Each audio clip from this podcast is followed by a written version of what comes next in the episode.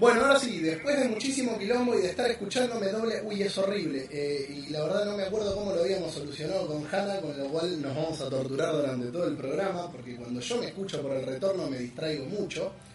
Le damos la bienvenida a un nuevo programa Friendly Fire Podcast, donde por fin, después de muchísimos años, después de que la gente pensara que era mentira y que Fondi y yo éramos esquizofrénicos, lo tenemos a Nico, del otro lado, casi desde Mar del Plata, pero no, porque creo que estás en eh, Capital de nuevo, ¿no, Nico? Estoy en Capital. ¿Qué onda, loco? Se rompió la maldición. Sí, mal, boludo. Eh, No sé, para, hay que ver que el streaming salga completo ahora, ¿no? Se corta la luz. Más o menos. Y mirá, ya estás tirándole mala suerte y no sé. Eh, es, es verdad, boludo. Eh, de- debe ser fácil unos, que ¿Tres meses que estamos tratando de que, que lo grabes? Eh, puede ser, muy probablemente. Desde antes de la Musimundo Gaming Week, si no me equivoco. Sí, ¿cuándo fue eso? No sé. Cuatro meses. ¿Cuatro meses? Uh, salado. O en agosto. creo. En Sa- agosto. salado, boludo. ¿Cómo Sí. se, fue, se fue el año a la mierda? En Sí. agosto, así que tres meses, cuatro meses. Terrible. Así que bueno, nada, por fin te tenemos acá entre nosotros. ¿Tenés el- las noticias de hoy? Igual, El Eh, perfecto. El otro día estábamos hablando con Fonti de volver a hacer un poco más debates espontáneos y no que sean únicamente noticias. Pasa que no, siempre hay tiempo para preparar las cosas. Y, y últimamente vengo preparando algo especial para casi fin de año. Ya no va a ser. Tenemos que definir bien cuándo vamos a cerrar el año eh, y ver con qué lo vamos a cerrar. Porque generalmente cae para los Game Awards, pero Game Awards es 12 de diciembre. Así que podríamos ver a ver qué. Para la semana de fin de año, a ver qué temita se hace. Eh, pero bueno, nada, Nico, bienvenido de una vez y por todas. Eh, y ahora sí, oficialmente, eh, a Fonti que está acá a mi derecha, porque vos no sé por dónde estarás sentado. ¿Cómo anda Fonti? Bienvenido. Bien, postrote. ¿A qué estuviste jugando esta semana? Me van a bombardear hoy, ¿no? Obvio. No, World of Warcraft y para contar ¿qué, yo? tiempo porque estuve laburando como un perro. Los dos, los dos, no vos solo, Nico. Le, le digo a Fonti que, que estuvo jugando esta semana. Espero que no me bombardeen con WoW. No, Y a no. WoW. Eh, a ver, no te voy a mentir, lo único que estuve jugando fue WoW. Pero no es como si. puta. Pero no es como si viniese a hablar del WoW, porque la verdad que no estuve jugando nada. O sea, viste, te metes al WoW a boludear. Sí, sí, sí, sí. Eh, eso es algo que no que no entiendo, que no comparto de, de- de- del WoW y los juegos por el estilo, ojo, porque mi problema no es con el WoW. Yo creo que lo dije un montón de veces, porque a, veces parece que Fondi no me creyera, no es por matar a Blizzard, si yo a Blizzard la mato por otras cosas. Me encantaría que me gustara el WoW porque lo que cuentan siempre del lore es hiper interesante, pero no deja de, de quedarse ahí en el lore. La verdad que después eh, odio los MORPG, odio las mecánicas que tiene. Eh, es más fuerte que yo, eh, pero fuertemente lo odio. Y mira, yo no quise ser polémico por decirlo del WoW, pero realmente no estuve jugando nada más que el WoW. Está perfecto. Por lo menos esta semana, ¿eh? Me escuchando hace rato eso. Me- me- sí, eh, es casi una muletilla que cuando arrancamos el programa uno pregunta, ¿y Fonti a qué estuviste jugando hoy? Y di lo tuyo, Fonti. Sí. Sí, sí, lo escuché varias veces. WoW, efectivamente, te dice. Efectivamente, señor. Así que bueno, eh, por mi parte, obviamente estuve jugando Death Stranding. Ya le clavé unas 32 horas esta semana. Eh, jugué bastante. Jugué bastante. Creo que me queda mucho todavía.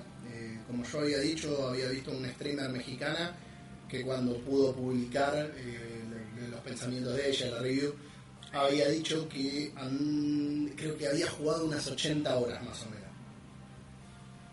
Y el otro día, el señor Francisco Nogueiras, eh, que ahora que lo pienso, tengo que pasarle que estamos grabando, a ver si nos acompaña con el matecito, que estar jugando al Fallen Order. Me preguntó, me dice, vos como fanático de Kojima, eh, per- perdón, les pregunto una cosa, porque va a ir de la mano con otra cosa. ¿Quieren que ya cortemos con esto la presentación y vamos con los temas del día y todo y arrancamos con, Sí. con The Stranding? Así, bueno, Por favor. Bueno, pará, antes, yo me lo compré hoy. sí. Ni siquiera lo instalé. Así Eh, que no yo- voy a poder ayudar en mucho. Yo te diría que mientras estás grabando con nosotros, lo instales. Por lo menos. No tiene mucha Sí. actualización, ¿eh? ¿Sabes que me sorprendí cuando lo instalé? Que tiene un giga y medio de actualización nada más. El parche día Ok. 1 es un giga. Con lo cual debe ser para habilitar cosas sociales y nada más. De colecciones menores. Ah, sí, lo que estuviste diciendo. Puede ser, no sé. Eh, hubo otro parche después, ¿eh? Porque El parche, te, otro, pero el parche te debe decir lo que, lo que tiene. Generalmente dice. Sí, no, no, no, no- no lo había revisado ni a mano. Pero bueno, entonces si les parece, vamos a la cortina que con tanto amor nos hizo Wally y después empezamos y discutimos que hoy Fonti tiró una cuando llegó, que arrancamos con un programa antes de que arrancara el programa.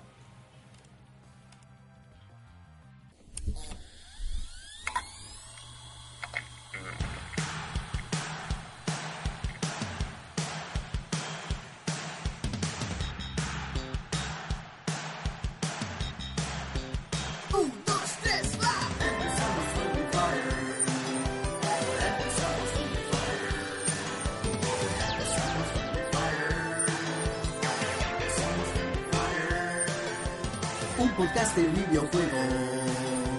Te contamos que hay de nuevo. Debatimos sin prejuicios. Detalles de nuestro vicio. Si uno anda aburrido, te traemos contenido. Nos encuentran en el aire. Bajo el nombre Friendly Fire.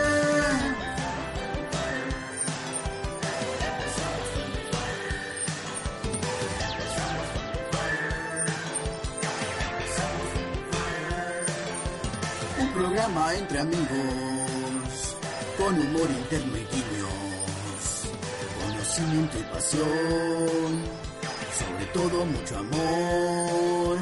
Si te pintan los fichines, escucha estos guachines, acércate con un mate, ya comienza Friendly Fire.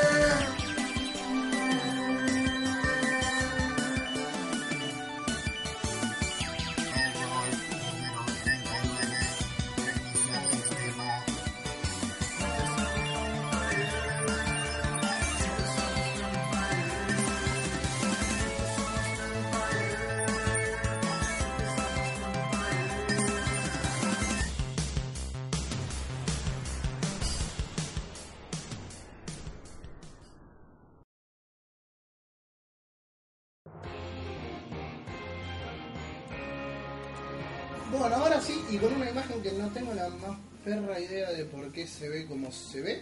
No sé qué fue lo que pasó. Oiga. Ahí está. Eh, esto sí, quedó bien.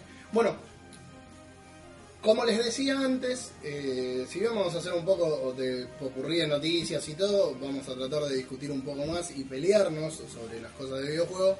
Y algo que había traído Fonti Es porque eh, Hideo Kojima es culiado por Ryan Reynolds. No me cabe la menor duda que debe haber un rincón de internet donde si vos pones Hideo Kojima culiado por Ryan Reynolds debe existir. 4chan o algo por el estilo de tenerlo. Muy probablemente, pero tendría mucho miedo de googlearlo. ¿Qué haces, Lorni? ¿Cómo andas? Bienvenido, nos dice buena gente. Eh, ¿Vos nos estás escuchando bien, Nico? ¿Sí, sí? Bueno, la cosa es así. Se quedó Eh, pensando esa imagen mental. Sí, mal. El, el otro día... Lo estaba googleando en realidad. No, no, no, no, no. no. Eh, hola guacho, dice Ted Cord, estaba paqueando con el Fallen Order y pude soltarle un toque. Muy bien, Ted, estoy seguro que Fran está haciendo lo mismo. Eh, de hecho, yo estaba haciendo lo mismo antes de la llegada. Que no está ¿Qué en? Google Imagen. Se quedó como. Porque es la foto Ah. que ponemos para separar. Pasa que como no va a haber imágenes porque no llegué a ponerlas, eh, va a quedar ahí. Bueno, la cosa es así, eh, bienvenido, Win.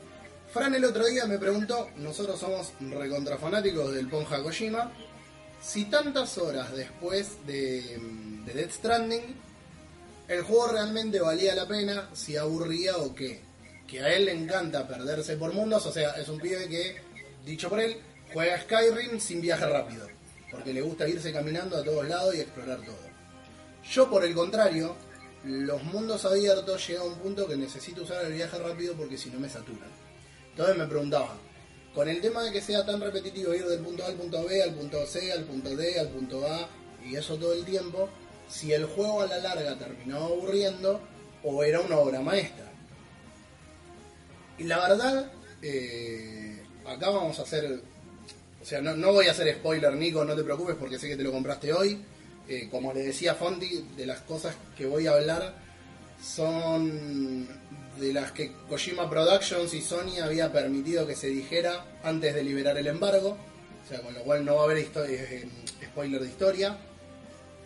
Yo la verdad soy un chabón que prefiere no saber absolutamente nada de mecánicas y de muchas cosas y desgraciadamente me enteré con mucha bronca antes de poder probar el juego de algunas de estas cosas de las que voy a estar hablando, con lo cual cualquier cosa frename y trato de tirarla por otro lado.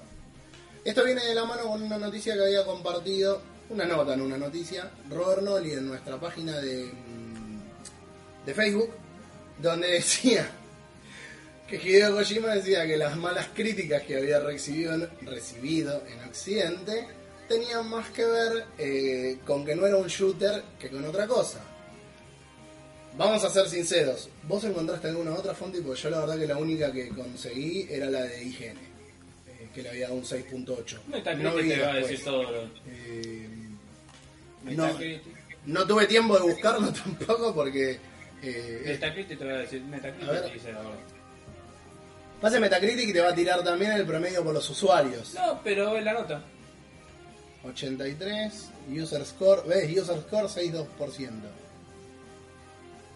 Inside Gamer, Atomics, Digital Champ, todo 100, 100, 100. ¿No se puede filtrar por unos? Sí. Ay, creo que había. No, esto es Mixed. A ver. No, y hay usuarios. Ah, eso sí lo- los tóxicos que le ponen 2 para bajar el promedio. Sí, las boom, las reviendo. Sí. Bueno. La cuestión es que sí, Death Stranding no es un juego para mucha gente. Pero tengo que decir, y no por fanático, y lástima que Fondi no lo esté jugando ahora en Play para que pudiera corroborar o no, o Nico que, que todavía no lo hayas tocado. Claro. Eh, ¿Por qué tiene que ser una porquería o la gloria? No puede ser normal porque no es un juego normal, no Ardi. O sea, no es un juego para todo el mundo. Pero. A ver, en su momento Metal Gear Solid tampoco era para todo el mundo. Porque mucha gente se quejaba de las cinemáticas, mucha gente se quejaba de un montón de cosas. Eh, siempre estuvo bastante arriba, pero no, no era que decían, oh, es el juego definitivo. Eh, el juego es repetitivo. O sea, es un Rapid Simulator. Tenés secuencias, tenés secciones de combate. El combate es opcional, pero no es un juego que esté dirigido al combate. Eso a mucha gente no le gustó. Ahora, donde innova realmente el juego y donde Kojima lo que hace es revolucionar, y un poco de esto vamos a estar hablando con la invitada que vamos a tener la semana que viene, así que quiero tratar de no repetirme, eh, es en el aspecto social. En el aspecto social el chabón redefinió completamente los videojuegos. Eso puede no gustar. Y creo que es ahí donde mucha gente lo criticó. Porque vos podés decir, y no, no me gusta. Yo me acuerdo que cuando iba a salir el juego, dije que me chupaba un gol la parte social. O sea, yo estaba esperando una historia de ciencia ficción del creador de Metal Gear Solid. Y dije, bueno, no usaré el aspecto social. El aspecto social lo usás constantemente a lo largo de todo el juego. O sea, el juego es literalmente sobre reconectar. Vos tenés que ir reconectando ciudades. Pero a medida que vos vas conectando ciudades se habilita el aspecto social de cada territorio. Y ahí es donde te ayuda un montón. Y ahí es donde no sé si no me meto a decirle spoilers. Eh, no sé si vos habías llegado a leer, eh, Nico, eh, bueno, sé que Fonti sí, eh, todo el quilombo este de lo de las notas de, de IGN, donde decían que era demasiado difícil y demasiado tosco, y le habían dado un 6.2, un 6.8, ¿cómo había sido? 6.8. 6.8. Eh, no lo leí, pero sí leí en Twitter tipo comentarios random de gente que decía que iban a empezar a hacer la gran el bombardeo negativo en Steam, ¿viste? Sí. Que pasó con un montón de juegos. Eh, pero nada más, no me, no me metí mucho, no leí el artículo ni nada. Lo del tema de, a ver, del bomb review para cualquier juego, yo siem- siempre lo dije, me parece una repelotudez, porque la verdad que. O sea, sí, por promedio le vas a bajar la nota. Completamente le vas a bajar la nota. Pero no tiene mucho, para mí no tiene mucho sentido. Me parece estúpido. No, es de nene de 3 años. Sí, exactamente. Eh, por otro lado, fue Fran Noveira también el que me mandó el otro día una foto por WhatsApp, que eh, a ver si la encuentro, porque no tenía, o sea, no tengo la comparación a Pokémon con todas las críticas que se le hicieron sobre que estaba mal codeado, que era lo mismo de siempre y un montón de cosas. El mismo estudio que, el mismo estudio, perdón, la misma página que le puso Too Much Water al alfa al Omega Rubí al Alfa Zafiro, le puso un 9.8 y prácticamente que era el mejor juego jamás hecho. O un 9 9.2 creo que le había puesto por un momento en la Tiene que estar en meme, están las reviews. Y la está- reviews. Mirá, a ver, acá está. Sí, lo vi la noticia, lo vi, me acuerdo. Sí, Eh, 9.3, uno de los juegos, pasa no me acordaba cómo lo habían puesto. Sí. One of the greatest games ever made. Más allá de que usan el mismo mod- el mismo motor, no, eh, que, que- que se vea siempre como la mierda y el otro se vea la puta madre. Pero una de las grandes críticas a Death Stranding era que requiere demasiado esfuerzo. Entonces, es como que, y Pokémon ya un poco más, pero veo solo. sí, es como que déjense de joder. Eh, me parece que, ahora, y es un título japonés. O sea, no, no es que porque hubiera sido de un estudio americano, por el tema de los dichos de Kojima, ¿no? Pero me parece que un poco de razón el japonés tiene en esto. Después te puede gustar o no te puede gustar. Yo creo hay, hay mucha gente criticando al juego porque En- no es un shooter. En defensa, Sí. No Estoy Ever Made, dijeron, el, el mejor juego jamás hecho. En la imagen esa, Sí. la frase esa no la tiene ¿Nada tiene? No. Muy bien, muy bien Fondi. Ever Made, buscas y no sale nada. Muy bien. Y May tampoco viene. Always maybe, changes. No, no. ¿Cuáles son las No dice. las ningún- conclusiones que pone finales eh, cuando asigna el 9.3? que dice que no tiene mano, perdón, digo, eh, Pokémon en Sword son los mejores juegos en la saga. Eh, Sí, sí, en la saga mainstream. sí, eh, streamea- eh, mostrando, la- sacando unas te- tradiciones tediosas y sin perder ningún su carisma. Yo, lo- yo estuve viendo un poco al principio. eh, mm, lo quiero probar. Lo, lo quiero probar, pero medio que me. No, no, no, no estoy muy seguro. Pero. No, yo cuando le aplique el parche en el ojo del Switch y Ah, ¿lo vas a hacer al final? Sí, eso lo vemos. Yo te, te dije, boludo, la, la, la- la próxima eh, lo invitamos, no está el pirata Reinstein en el chat, pero de- después charlamos con el pirata. Em, Pero, ¿Qué sé yo? O sea, a ver, como justo lo dije detrás de pantalla, por así decirlo, es verdad que es América, es el meme del gordo con la remera yankee, con la dona y con el otro lado de la K-47. América Fourier. Pero es verdad que en América se decidió un- con muy buenas críticas otro tipo de juego que no tiene nada que ver con shooter, es el estilo Shadow of the Colossus. por, Y muchos más de ese estilo que no tienen nada de shoot. por eso yo lo que te decía era que en cuáles otros medio así grandes habías visto notas así, porque a mí me parece que lo que dijo Kojima con mucha carpa iba dirigido directamente a IGN, porque fue el más fuerte de... El que más resonó. No, o sea, el- más polarizado de, de- de todas las notas. Hubo- algunos 85, creo, algunos 90. eh, pero de ahí a un 7. Que, que ojo, un juego cercano a un 7, yo siempre insisto, ¿no? O sea, si el, si el 7 es un juego bueno, no es necesariamente malo. Sí. Ahora, cuando todas las críticas están tiradas a un lugar por cómo revoluciona, y vos la crítica que le haces es requiere mucho esfuerzo, que es lo mismo que el Too Much Water que le costó un montón de nota al Alfa Zafiro, decís, ¿con qué vara lo estás evaluando? O sea, de última me podés decir, mira, la verdad que no me gusta. Eh, a mí me parece que hace unas cosas fantásticamente el juego. Mira, el tema es que igual que no critica, ahí no dice el nombre, pero si vos, por ejemplo, pones a una persona que ese estilo de juego no le va a gustar a, a hacer la review y te va a decir, no me gusta. Y está perfecto, el tipo te va a decir, no me gusta, a mí no me gusta. Pero- y si yo tengo que hacer review de este juego, no me va a gustar. Le voy a bajar nota. En cambio, si hay una persona, vos, por ejemplo, vas a hacer review de este juego, vas a decir, es bueno por esto, tiene esta bondad, es otra cosa, de tal tipo no le va a dar pelota. Pasa que a- ahí por ahí entramos en la discusión, no sé Nico, a vos qué te parece, de si se hace una review, con qué vara se tiene que medir la review que se está haciendo. Porque, por ejemplo, a mí mm, pueden no gustarme, a mí no me gustan los MORPG. Si me mandan a hacer una review de un MORPG, primero que probablemente no voy a saber evaluarlo, porque por ahí me vas a decir, no, pero no estás viendo este aspecto, este aspecto, este aspecto, con lo cual va a ser una mala review. O sea, empezando por ahí.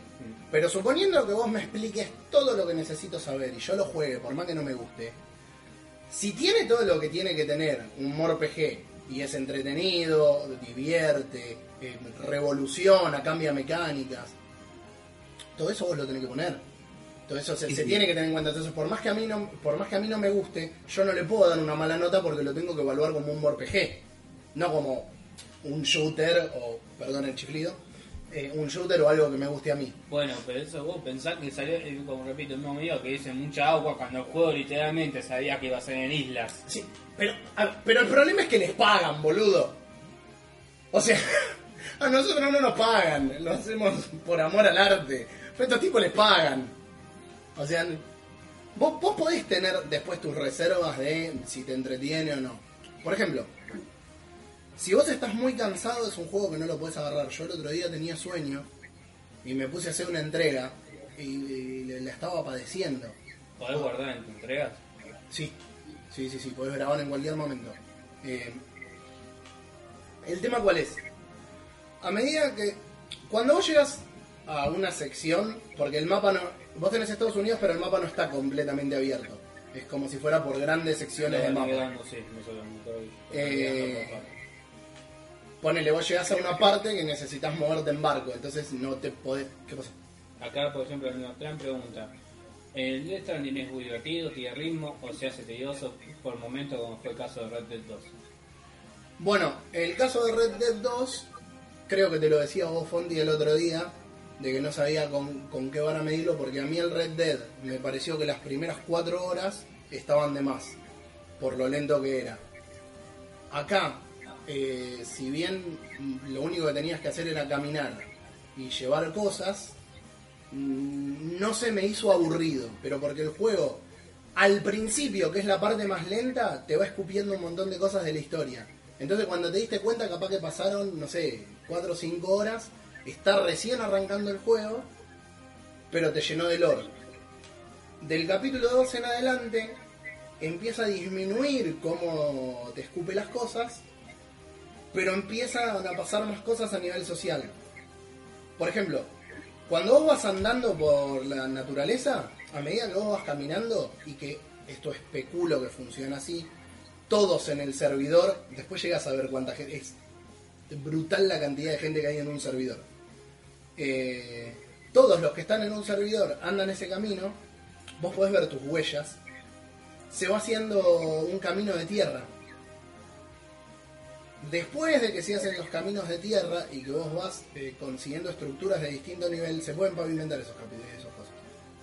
O sea, literalmente tenés que conectar ciudades. Entonces, la parte que antes era muy tediosa, la empezás a hacer más rápido. Cuando vos te empezás a cruzar con cosas, viste como veías el otro día que había escalera que había puesto otro chabón, vos hasta que no conectás la ciudad no la ves.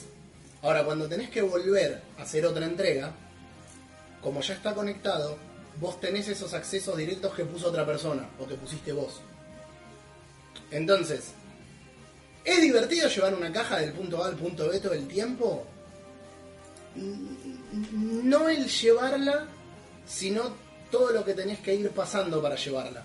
El tema, a ver, a mí principalmente no me gusta, me gustaría que ese juego tenga literalmente soledad, no me gustaría tener, o ver el tipo que puso online acá, no, no tengo ganas, prefiero yo ponerlo yo, la- pensar yo. Podés jugar solo, ¿eh? Sí, sí, O sea, podés jugar desconectado. Ahora, el objetivo del juego no es... Por eso volvemos a lo mismo. una cosa es cómo está hecho y una cosa que nos guste a nosotros. El que va esperando que sea un Metal Gear, como uno como parecía en un principio, que iba a ser un Metal Gear contra fantasmas, no le va a gustar. El componente social del juego es muy fuerte, tiene un mensaje y tiene un porqué adentro del juego y de la historia. Entonces requiere, y es donde entra, no quiero hacer spoilers porque para mí fue... Bueno, ¿viste lo que te conté del jefe antes de que entráramos? Ah, no te lo llegué a contar, ¿no? No. Bueno, después te lo cuento porque no lo quiero cagar a Nico, porque me re sorprendí. Pero, Pero tiene un aspecto ¿cómo social incluso ahí. Esto requiere PlayStation Plus para... Creo que no. Yo lo tuve que pagar porque tuve que hacer la review del Breakpoint. Pero me parece haber leído que no requería. En la caja va a decir seguramente. En la caja dice A ver. Requerido, requerido. Ya te digo. O viste acá- atrás en las características online o no requiere online, eso te puede dar una buena pista. Me parece que no dice nada. Pero No, mira. tal vez sea... Juego, juego online opcional, un jugador, 55 GB mínimos. No, está bien, juego online suena, entonces debe tener algo raro, algún hecho con Sony para que no sea obligatorio el PlayStation Plus. Y vos pensás que el Fortnite se puede jugar sin Plus. O sea, hay juegos que no necesitan tener la conexión de Plus para... No son muchos, pero tenés algunos, sobre todo los que son free to play. Acá pone el Bertrand, entre todo lo que jugaste de Kojima, ¿en qué puesto lo pones? ¿Es lo mejor o es mediocre para sus creaciones? Eh, no sé. O sea, Kojima en el 87 fue que salió el primer Metal Gear, ¿no? Más o menos, sí. Redefinió los videojuegos eh, haciendo una escondida. Pues redefinió los videojuegos haciendo una escondida. En el 2019 redefinió los videojuegos haciendo Facebook adentro de una historia de ciencia ficción. Si vos me decís eh, en qué puesto lo ponés, la verdad no tengo idea, porque Metal Gear a vos te da un montón de herramientas para resolver un montón de situaciones. Acá tenés un juego en el que el juego, vale lo, redundante, no solo es ir haciendo equilibrio con las cajas y entregando cosas, sino la conexión con la gente, entonces es distinto. Yo te puedo decir que, a ver, a nivel artístico y a nivel técnico es una maravilla. No, no te bajan, creo que dos veces me bajaron los FPS, pero cuando cargaba un menú. Después en el, mundo no. Eh, pero anda, anda muy bien. El décima ya sabíamos igual que era un motor muy noble. Anda muy bien. La historia está impecable por lo que voy viendo hasta ahora. Y esas entregas pelotudas, o sea, las sidequests pelotudas que tenés, como por ejemplo me pasó que me pedían llevar una pizza, a vos te da reputación. La reputación te sube de nivel. Cuando vos subís de nivel eh, un búnker o una ciudad que conectás, los chabones vienen y dicen, che, me lo estaba guardando, pero esto por ahí te sirve a. Por ejemplo, hay un armero. Vos al armero, si le haces misiones, te va empezando a dar blueprint para distintas armas. Entonces, un- me encontré un músico, el músico me dio la armónica que se veía en los trailers. Que tiene un porqué para cuando descansas con el bebé y toda la boludez. Tiene un montón de cosas interconectadas que están apuntadas al aspecto social del juego. O que, o que te hacen a vos, perdón, no al aspecto social, sino a la parte de las entregas. Y cuando te diste cuenta, te pusiste a hacer sidequest, que sí es ir del punto A al punto B, pero sacaste más herramientas. Y después te fuiste en una moto, y después te fuiste con un cosito que arrastras un carrito como se veía en los trailers. Va, no un carrito, viste, que tenía como unos... eh. Entonces, la verdad, Gormy, no... Mediocre no es. No sé si es lo mejor de sus creaciones, pero sí lo pongo, lo pongo como un punto de inflexión, porque Metal Gear tuvo su punto de inflexión en los videojuegos, y este creo que es otro. No sé cómo lo aplicarías a otro videojuego. No sé si Death Stranding podría tener una secuela. Porque por ahí pasaría... ¿Viste como yo me quejaba de los Yakuza, Fondi, que si bien no son aburridos, si vos te jugás el 1, el 2, el 3, el 4, todo en la misma semana, es como que estás jugando mucho de lo mismo y te puedes saturar. Entonces, si, bi- si bien tienen sus variaciones, ¿no? Entre esos, pero me había pasado con el 4 y con el Kiwami. Eh, si Death Stranding sacara una secuela, salvo que redefiniera de nuevo los videojuegos, no sé si funcionaría. Ahora rompe con un esquema. Si puedes por ahí tomar aspectos para llevarlo a otro juego. Que me gustaría mucho ver quiénes se animan a tomar la posta para esas cosas eh, y de qué forma lo podrían aplicar. Pasa que sí, siempre yendo al componente online, ¿no? Eh, y si me lo... Yo más que nada a hacer estos. Ahora no creo porque va a salir en PC el año que viene. Ponele que seis meses. Si va a seguir estando en la boca de la gente. Y después, dentro de dos años, si va a seguir estando en la boca de la gente. Ahí está. Yo creo que le va a pasar lo mismo que a Metal Gear. Va a estar en la boca de la gente, pero va a ser de nicho. Porque Metal Gear, o sea, tiene muy buenos números, pero Metal Gear es de nicho. Metal Gear no es un juego para todo el mundo. Y ya no hablar del 4, que el 4 recibió un montón de crítica por lo extenso de la cinemática, que había gente que decía quiero sentarme a jugar. Ok, pero no es para vos y no es para eso el juego. O sea, querés otra cosa, querés ir a jugar directamente, andar a jugar un Mario, andar a jugar un, un, un Call of Duty, que vas, saltás a la acción directamente. No es para eso. Yo no creo que vaya a ser un título que digas es rimbombante y vende 30 millones de unidades, porque ni el Ponja ni Sony deben haber querido hacer eso. O sea, Kojima dijo, yo quiero revolucionar los videojuegos con esto, tengo una idea, lo quiero compartir, punto. Después me parece que es más el quilombo que se arma alrededor si va a durar o no. Eh, creo que lo habíamos dicho la semana pasada, pero a mí es un título triple A de nicho. Sea, no, no, no, no va a ser para todo el mundo, pero porque no quiere ser un juego para todo el mundo tampoco. Porque de nuevo, o sea, si a vos te aburre hacer un Rapid Simulator, no te va a gustar. Porque es eso. Pero es muy lento. Ahora, la progresión que tiene es, cuando llegas a un área que no está conectada, es muy lento, y después empieza a ser cada vez más rápido cuando vas desbloqueando las cosas con la gente, que, que es donde empieza a tener fuerza. Por ejemplo, vos podés construir cosas, o sea, las bases de cosas, o podés colaborar. Y vos tenés una cantidad de cosas que podés construir en el mundo. No es que vos podés construir lo que se te canta el culo donde se te canta el culo. Que es ahí un poco donde empieza a romper mucho. Yo soy de colaborar, yo llevo materiales constantemente para trabajar. Entonces voy y aporto. Y empezás a ver puentes, caminos, cosas. Eh, y la historia te va llevando. Ahora, si es un juego que, Luarni, por tu pregunta, me decís, ¿es divertido? Si lo buscas para divertirte, no. Es un juego para disfrutarlo. Metal Gear, por ejemplo, a mí no me divierte. No, es que yo juego Metal Gear y me divierte. Digo, o sea, para di- divertirme juego un Mario. Pero Metal Gear lo disfruto. Busco qué estrategia puedo usar, trato de que no me detecte nadie. Acá te agarran una zona donde hay BT y se te llena el culo de preguntas y la padeces. La padeces. Y eso, bueno, no, iba a hacer algo que iba a hacer spoiler. Pero entonces, ¿cómo se llama este juego? El de, Blue Leaf, ¿cómo se llama el del guardiano? El de Nintendo. El del aldeano. Sí, Eh, ah, la puta madre. El Animal Crossing. Animal Crossing. Pero entonces, el Animal Crossing también tiene esas cosas de la gente que pasa el tiempo, uh, che, ¿cómo está? No te No, no, no, no es así el aspecto social de este. Tiene algo social, no social. No, sí, sí. Sino con el juego. Si y te- si te digo- tan... Si te digo abiertamente qué es lo novedoso, le spoileo a todo el mundo el juego. O las mecánicas del juego. Eh, que no sé si quieren. Si, a ver, si levantan la mano acá y dicen todo, sí, spoileate todo tranquilo, no tengo ningún problema. A ver, de nuevo.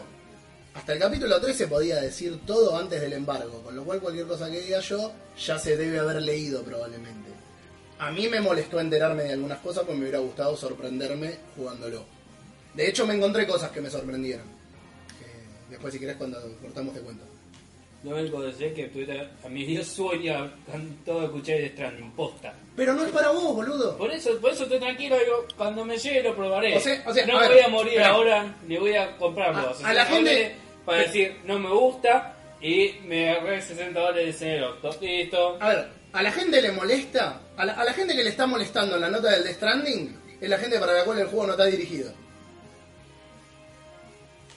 Porque es la gente que se está quejando. Entonces, eh, hashtag sin spoiler, listo. Mandale, no lo juegas del año que viene. No, bueno, pero si lo Arni, si uno ya dijo sin spoiler, no lo vamos a cagar. ¿Esto sigue vivo o sí está muerto? Yo sí, sí. Nico, Ah, sí, sí. Ah. Para- pa- pasa que, para, para, quiero decir algo. No quiero hablar en el medio, porque sé que tenemos un lag, en- viste, entre que hablamos. No, no, no hay lag, eh, quédate tranquilo. Tal vez se escuche la. Claro, por eso, porque a veces me pongo a hablar y por ahí ustedes están hablando algo entre medio y como que llega Pero tarde. si tenés que hablar. No, pero interrumpí tranquilo, boludo. Ok, bueno, eh, dos cosas entonces, ya que estoy. Eh, la primera que nos refuimos de tema es lo que me habías preguntado de, de la gente que, o sea, digamos de los criterios de las reviews. Sí. Bueno, nos refuimos de tema, pero bueno, no importa, te lo digo igual. Eh, yo, yo hoy en día mucho las reviews no las veo, pero en su momento era re purista y buscaba, eh, digamos, por ejemplo, ¿no? Me gusta, quiero ver qué onda el nuevo Pokémon. Yo no voy a ir a IGN o a 3D Juego o a cualquier lado que me diga, no, este juego es malísimo porque no está en castellano o, o cualquier cosa de esas que no tienen nada que ver. Voy a ir a un me- tipo que te jugó todos. Me hiciste acordar, me hiciste acordar 3 de juegos el año pasado, al Octopath Traveler lo había matado, eh, o, o no lo había matado, porque no se decidía en lo que ponía con lo que, con la conclusión, Eurogamer. porque era muy Eurogamer era el que era muy Eh, difícil. con, no, discutimos con Juan. Sí. ¿No era 3 de juego? No, Eurogamer. Ah, bueno, perdón, eh, Eurogamer no 3 de juego. Que le puso que era muy difícil. Negro, los RPG japoneses son difíciles por naturaleza. Claro, ese es el tema. El problema es cuando te lo. Cuando te hacen una review alguien que claramente no juega esos juegos. O sea, yo antes te había dicho un ejemplo. Esto lo hablamos hace como un par de meses atrás, pero te iba a un ejemplo de una persona que no vamos a nombrar porque no viene al caso. Que hace reviews de películas. Y a todas las películas de amor le pone 10. Ah, ahora salió Avengers la última y le pone un manso 3. ¿Por qué? Porque claramente no entendió la película. Sí, porque no está dirigido. Claro, ese es el tema. Eh, a, a ver, qué sé yo. Acá me dicen que no, que sí, que diga que sí al spoiler. Capaz me dicen, no, no es spoiler. Eh, vos, Nico, que lo vas a empezar a jugar, ¿te jode que te cuente las mecánicas de lo social? Eh, yo.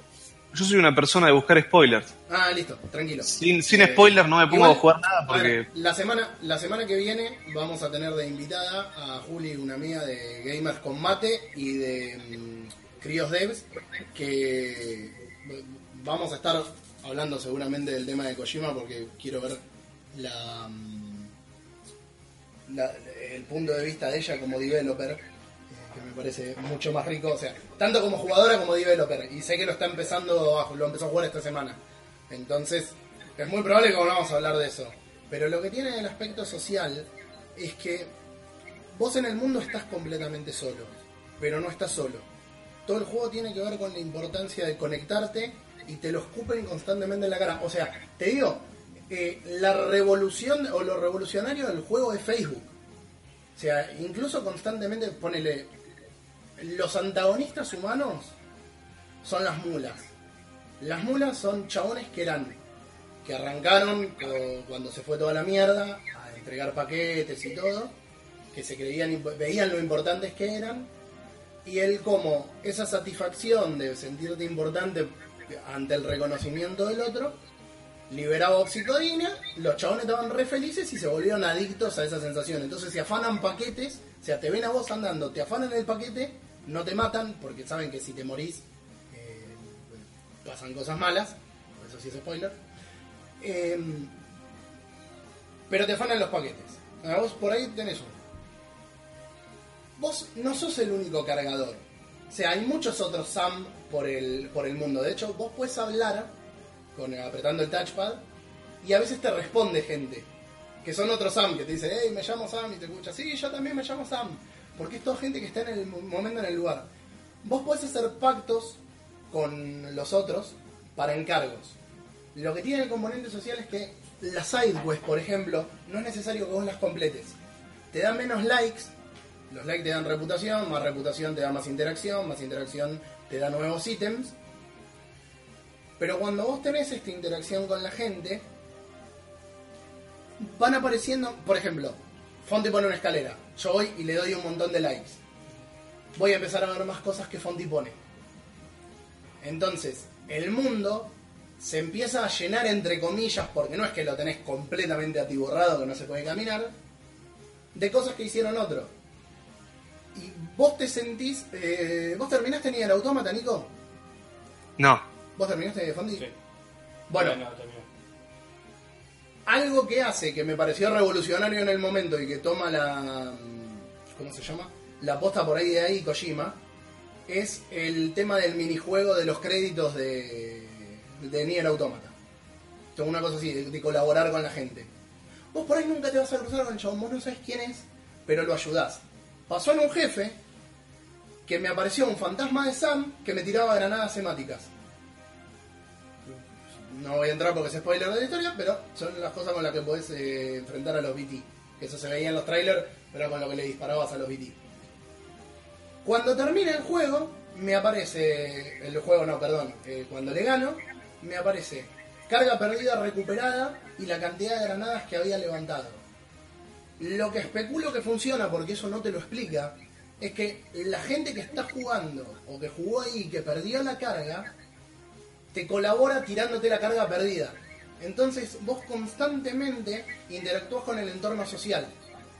Podés agarrarlo, podés no agarrarlo. Si vos agarrás carga perdida de otros y le, eh, le completás los, los envíos, te dan experiencia a vos y a la otra persona. Y eso fortalece la unión, ayuda a que se interactúe más y te permite hacer más cosas y tener estructuras nuevas. O sea, el, el juego se va volviendo más complejo a medida que vos interactúas con más gente. Eh, por eso digo, yo no sé si es un juego, primero que le vaya a gustar a todo el mundo, porque por ahí en alguno te dice, mira, la verdad que a mí eso me chupa la pija, y está perfecto. Es novedoso, hay un montón de cosas más que estoy dejando afuera porque voy agarrando los pedacitos que me voy acordando. Pero no sé si se podría repetir para una secuela o trasladarlo a otro juego. Probablemente por lo que te decía de lo de Nier Automata lo puedas trasladar a otro juego, pero hay que ver cómo adaptarlo. Ahora, si es algo nuevo, es una forma distinta de interactuar con el juego. Sea, el multiplayer no es un multiplayer en sí, sino que es, digamos, 30 años de evolución después del final de la bomba atómica del Metal Gear 5. O sea, una cosa así, digamos. Eh, ¿Qué sé yo? Eh, ¿No es una excusa para tener que tener lo original y que no lo pirateen en el online, Dido? No, el Barney, qué sé yo. O sea... Perdón, es una boludez, porque ¿cuántos juegos de última te meten un DRM y listo? O sea, lo que había hecho Kojima era que el chabón veía, o sea, una de las cosas que veía era que todo el mundo siempre era ir a competir. O sea, el multiplayer era abrirse a los tiros. Entonces quería que la gente diera un paso atrás, mirara y interactuara de una forma distinta. O sea, que el mensaje fuera otro. No me parece mal. O sea, que acá vengo con el tema de la crítica de la gente. ¿No te gusta? No lo juegues. ¿Es novedoso? Es novedoso. Para mucha gente va a ser una cagada, pero es de nicho. Si te molesta la parte de que sea tan engorroso ir y venir, como a mí en los MorPG me molesta que tenga todos los menús y que sea un, un Click Simulator, no te va a gustar. Pero era como lo que yo te mandaba en el audio el otro día, o sea, visto del otro lado, los MorPG no están dirigidos a mí. No van a estar nunca dirigidos a mí. Y no voy a decir, dejen de hacer estos juegos de mierda porque se lo van a meter en el culo porque no lo voy a comprar. Porque hay un mercado y hay gente a la que eso le gustó que lo, que lo va a seguir o lo va a disfrutar. Sí, igual que con los MorPG, si lo poblás mucho, no sé si tendría éxito. Ahora, ¿que es novedoso? Sí, es novedoso. Acá, por ejemplo, si lo jugás solo, ¿es viable o se hace una tarea imposible sin la ayuda de la comunidad? Es viable. eh, lo único que no vas a tener. ponele, tiene carteles tipo Dark Souls también. eh, con lo cual esa parte de la interacción social también la tiene. Es como que junta un montón de cosas sociales. Eh, pero vos lo podés jugar. De hecho, por ahí es más un reto. Porque las rutas más difíciles te van a costar mucho más que si vos tenés la ayuda de alguien que construyó un puente o construir un puente te va a requerir que vayas a buscar muchísimos materiales, pues son muy caros en materiales, y el juego se te va a hacer mucho más largo. Ahora eso depende de cómo lo quieras jugar vos. El juego está pensado para que vos lo juegues de forma social, no para que lo juegues solo. Ahora, donde vos no tenés una conexión estable, te aparece un cartelito que te dice, se detecta fluctuaciones en la conexión, se pasa a modo desconectado. Y el juego no para un segundo salvo para mostrarte el cartelito. Ya no es que te colapsa todo, de hecho lo que vos tenías ahí lo seguís viendo. pero no te aparecen por ahí estructuras nuevas o cosas así. La- ¿Qué pasó? No, igual, eh, puede ser que no tengo tema. Por favor, díganos que eh, Este, está- si los jugás solos bien, sin las escaleras de otros jugadores. eh, como te digo, las escaleras aparecen. O sea, si lo jugás completamente desconectado desde el principio, las cosas de los otros no te van a aparecer. Que eso también tiene incidencia desde el punto de vista de que vos cada equipo que cargas te ocupa un lugar y un peso. Entonces, si vos decís, me llevo cinco escaleras, cuatro cajas de estacas, ahí tenés nueve cajas que tenés que cargar en la espalda, más el arma que te quieras llevar, más las botas, más la carga que te encomienden para una entrega. Entonces, vos decís, ok, me voy a explorar solo por acá que nadie construyó nada, que es válido, lo podés hacer, de hecho lo hice, está bueno. O me voy por acá que tengo la ruta hecha para poder hacer más rápido y desbloquear cosas y no cargar tanto en la espalda. O sea, tenés que ir jugando con ese balance. Eh, yo la verdad, a mí los juegos a mundo abierto eh, se me hacen muy... El, tema de tanto traverse se me hace muy largo. Con el Horizon no me pasó. Con este todavía no me aburro. O sea, jugué 32 horas. Ah, para cuando llegaste vos, en realidad había estado jugando una hora al Fallen Order. Antes de eso, había estado jugando y lo último que hice, la última entrega que hice, me sumó unas 32 horas. Por ahora la historia me encanta. No me aburrí. Y en los momentos en los que sentí que se me hacía tedioso un viaje, paré, grabé, jugué a Luigi's Mansion, jugué a otra cosa y después volví al rato. Eh, qué sé yo. Ahora, la crítica, o sea, sin ponerme en fanático de Kojima, ¿no? Porque de hecho, Metal Gear 5, que lo esperé durante muchos años, vos sabés muy bien que yo lo critico asquerosamente. De hecho, lo empecé a jugar otras veces y, y en lugar de recordar lo bueno que era, sigo remarcando las cosas malas que tenía. Eh, con lo cual no es por defenderlo por ser Kojima, porque yo a Kojima tendrá que ver que le sacaron la plata, pero a Metal Gear 5 yo se lo achaco como un fracaso de él. Y es un nivel de juego que a nivel gameplay es, es, eh, Perfecto. es perfecto. Pero yo se lo achaco como un fracaso. ¿Qué sé yo? No sé si, si quieren pasar a que discutamos otra cosa. No, o sea, no sé, Nico, quiere agregar algo. Eh, mira, yo lo único que voy a decir, porque claramente no jugué el juego, ¿no? Pero ya que estaban hablando de eso, de que justamente el Dead Stranding no es un juego para todos, eh, justo ayer, ¿ayer fue o hoy a la mañana? Bueno, agarramos el tema ese de si los Walking Simulators eran un juego. Ayer lo habías mandado. Eh, yo creo que esto es lo mismo, es lo que dije yo de que no los Walking Simulator no lo va a agarrar cualquiera. Porque viene alguien y te dice, no, eso no es un juego, eso es malísimo, para eso me veo una película. De hecho, sin ir más lejos, a mí la mayoría de los Walking Simulator no me gustan y yo los critiqué siempre. El Virginia, que era el ejemplo que ponía el otro día, ¿que- ¿fuiste vos, Fonti o Lele? Que dijo que entonces lo de. Lo de foto salvaje aparece siquiera nombre. Eh, De Stranding, que se va a cajita. De que Death Stranding que llevabas cajita, entonces era lo mismo. Y yo puse el ejemplo del Virginia, que Virginia lo único que haces es caminar para adelante y te van ni siquiera contando verbalmente, o te van mostrando cosas y vos armás la historia como mejor lo entendés. Eh, entonces, no sé si es el mismo juego, o sea, no lo catalogaría como un walking simulator. Ahora, si vos lo que decís es que así como existe un mercado para los Walking Simulator, existe un mercado para este, y no quiere decir que los Walking Simulator sean malos, bueno, eso lo podemos eh, podemos llegar a un acuerdo. Sí, sí, no estoy diciendo que, que el Death Stranding sea un Walking Simulator. Justamente digo que va lo mismo con esto de que no es para todos, es para ciertas personas y tenés que bancártela. Tenés que ir con la idea de que no te vas a cagar a tiros y de que tenés que ir con la mente fresca. Onda, no puedes, no sé, salir del laburo re caliente porque te pasó algo, llegar a tu casa, ponerte a jugar al juego y putearlo porque sí. Tenés que agarrarlo no, tranquilito. No, A eso va. Ni en pedo, ni en pedo. Sí, este- sí, sí, tenés razón, ¿eh? es así, es así. De hecho, yo lo dije que mm, estaba medio saturado y dije, no, ni ni en pedo sigo, ni en pedo sigo jugando. Porque estaba saturadísimo. Y estaba emperrado en hacer una ruta que evidentemente no podía hacer con 150 kilos en la espalda, y digo, no, para, para. Me voy a jugar Luigi's Mansion, me divertí, casi un par de fantasmitas, lo pasé. Un juego hermoso, el Luigi's Mansion 3.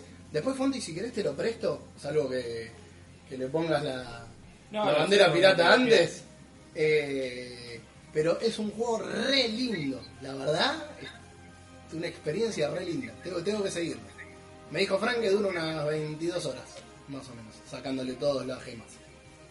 Eh, así que es un juego cortito dentro de todo, sobre todo si lo comparás con Odyssey, que lo- creo que lo jugué como 90 horas y sigo jugando. Pero. mm, Pero sí, Nico, tenés razón en eso. Claro, es disfrutar, no divertirse. Sí, sí, sí. Igual, me parece que uno también, y acá el error me lo achaco a mí, mezcla lo de, lo de la nota esa sobre lo que dijo Kojima con la opinión que tiene, o el análisis que uno puede hacer del juego, cuando el chabón a lo que se refería era, me lo, me lo matan porque no es un shooter. Y es una concepción que los japoneses tienen del mercado americano desde siempre. ¿eh? Eh, en la época de Nintendo, yo siempre recomiendo, vos no sé si lo habías leído, Fonti, el libro. Super Mario. Sí, pero por ejemplo, a ver, si vos decís, no, que esto es por la conexión, entonces Pokémon, que recontra, a ver, en Oriente, se le sac- sacó casi un 10. O sea que... Sí, pero espera, espera. La piens- por Pero, que- Pokémon, pero Pokémon no es un juego japonés ni en pedo. Es el... Persona 5. bueno, el Persona 5 sí, pero... Persona 5 y no creas que usas mucho el tema de disparar. Espera, vamos a hacer una cosa. Pero por ejemplo, El, cha- el chabón no es que. El chabón está generalizando y como te digo, me parece que el mensaje fue para uno solo. 9.7 de 10 le dieron al Persona 5. No, bien. Quería ver cuánto le habían dado. Eh, pero históricamente el mercado japonés considera que el mercado americano. Por eso siempre los juegos vinieron más fáciles para Occidente. Porque en Oriente consideran que los jugadores eh, occidentales no están capacitados para terminar los juegos. De hecho, pasó con el. Ah, ¿Cómo se llamaba el del infiel? El de las cabras. eh, Catherine. El catering. El catering le habían puesto una dificultad para la gente de Occidente. El Mario 2 nunca llegó como el Super Mario 2 a Occidente, creo que hasta muchos años después, eh, porque consideraban que los occidentales no podían jugarlo.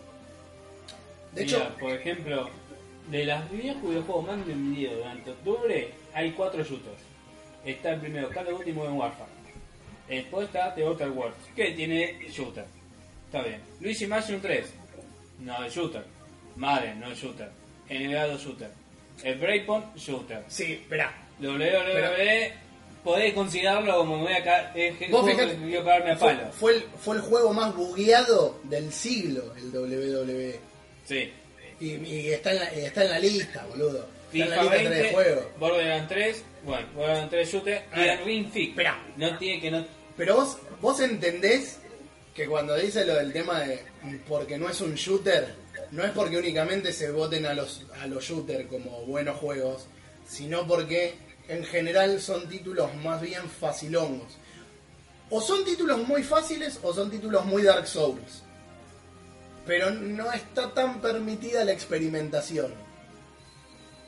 Por ejemplo, de hecho la crítica que hacen en IGN, que es, es directamente a la que se dirige.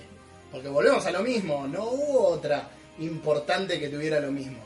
Y Kojima no se está dirigiendo a los usuarios, se está dirigiendo a la crítica.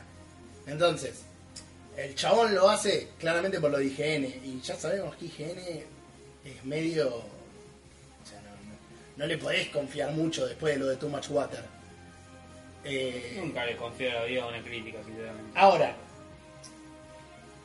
históricamente, te guste o no, los orientales consideran que el público occidental no puede jugar juegos difíciles. En el libro Super Mario, que por eso te había preguntado si lo habías leído, contaban eh, el primer Donkey Kong, o sea, el Donkey Kong Country, no el primer Donkey Kong, perdón, que encima Miyamoto estaba recaliente porque Donkey Kong era su bebé. Eh, no me puedo acordar cómo mierda se llamaba este chabón, pero fue y se le, se le plantó a, mm, Nintendo. a Nintendo, no.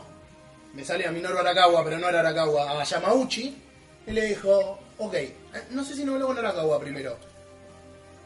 Le ¿Cuánto contaban- te sale? ¿Eh? Le contaban también en, en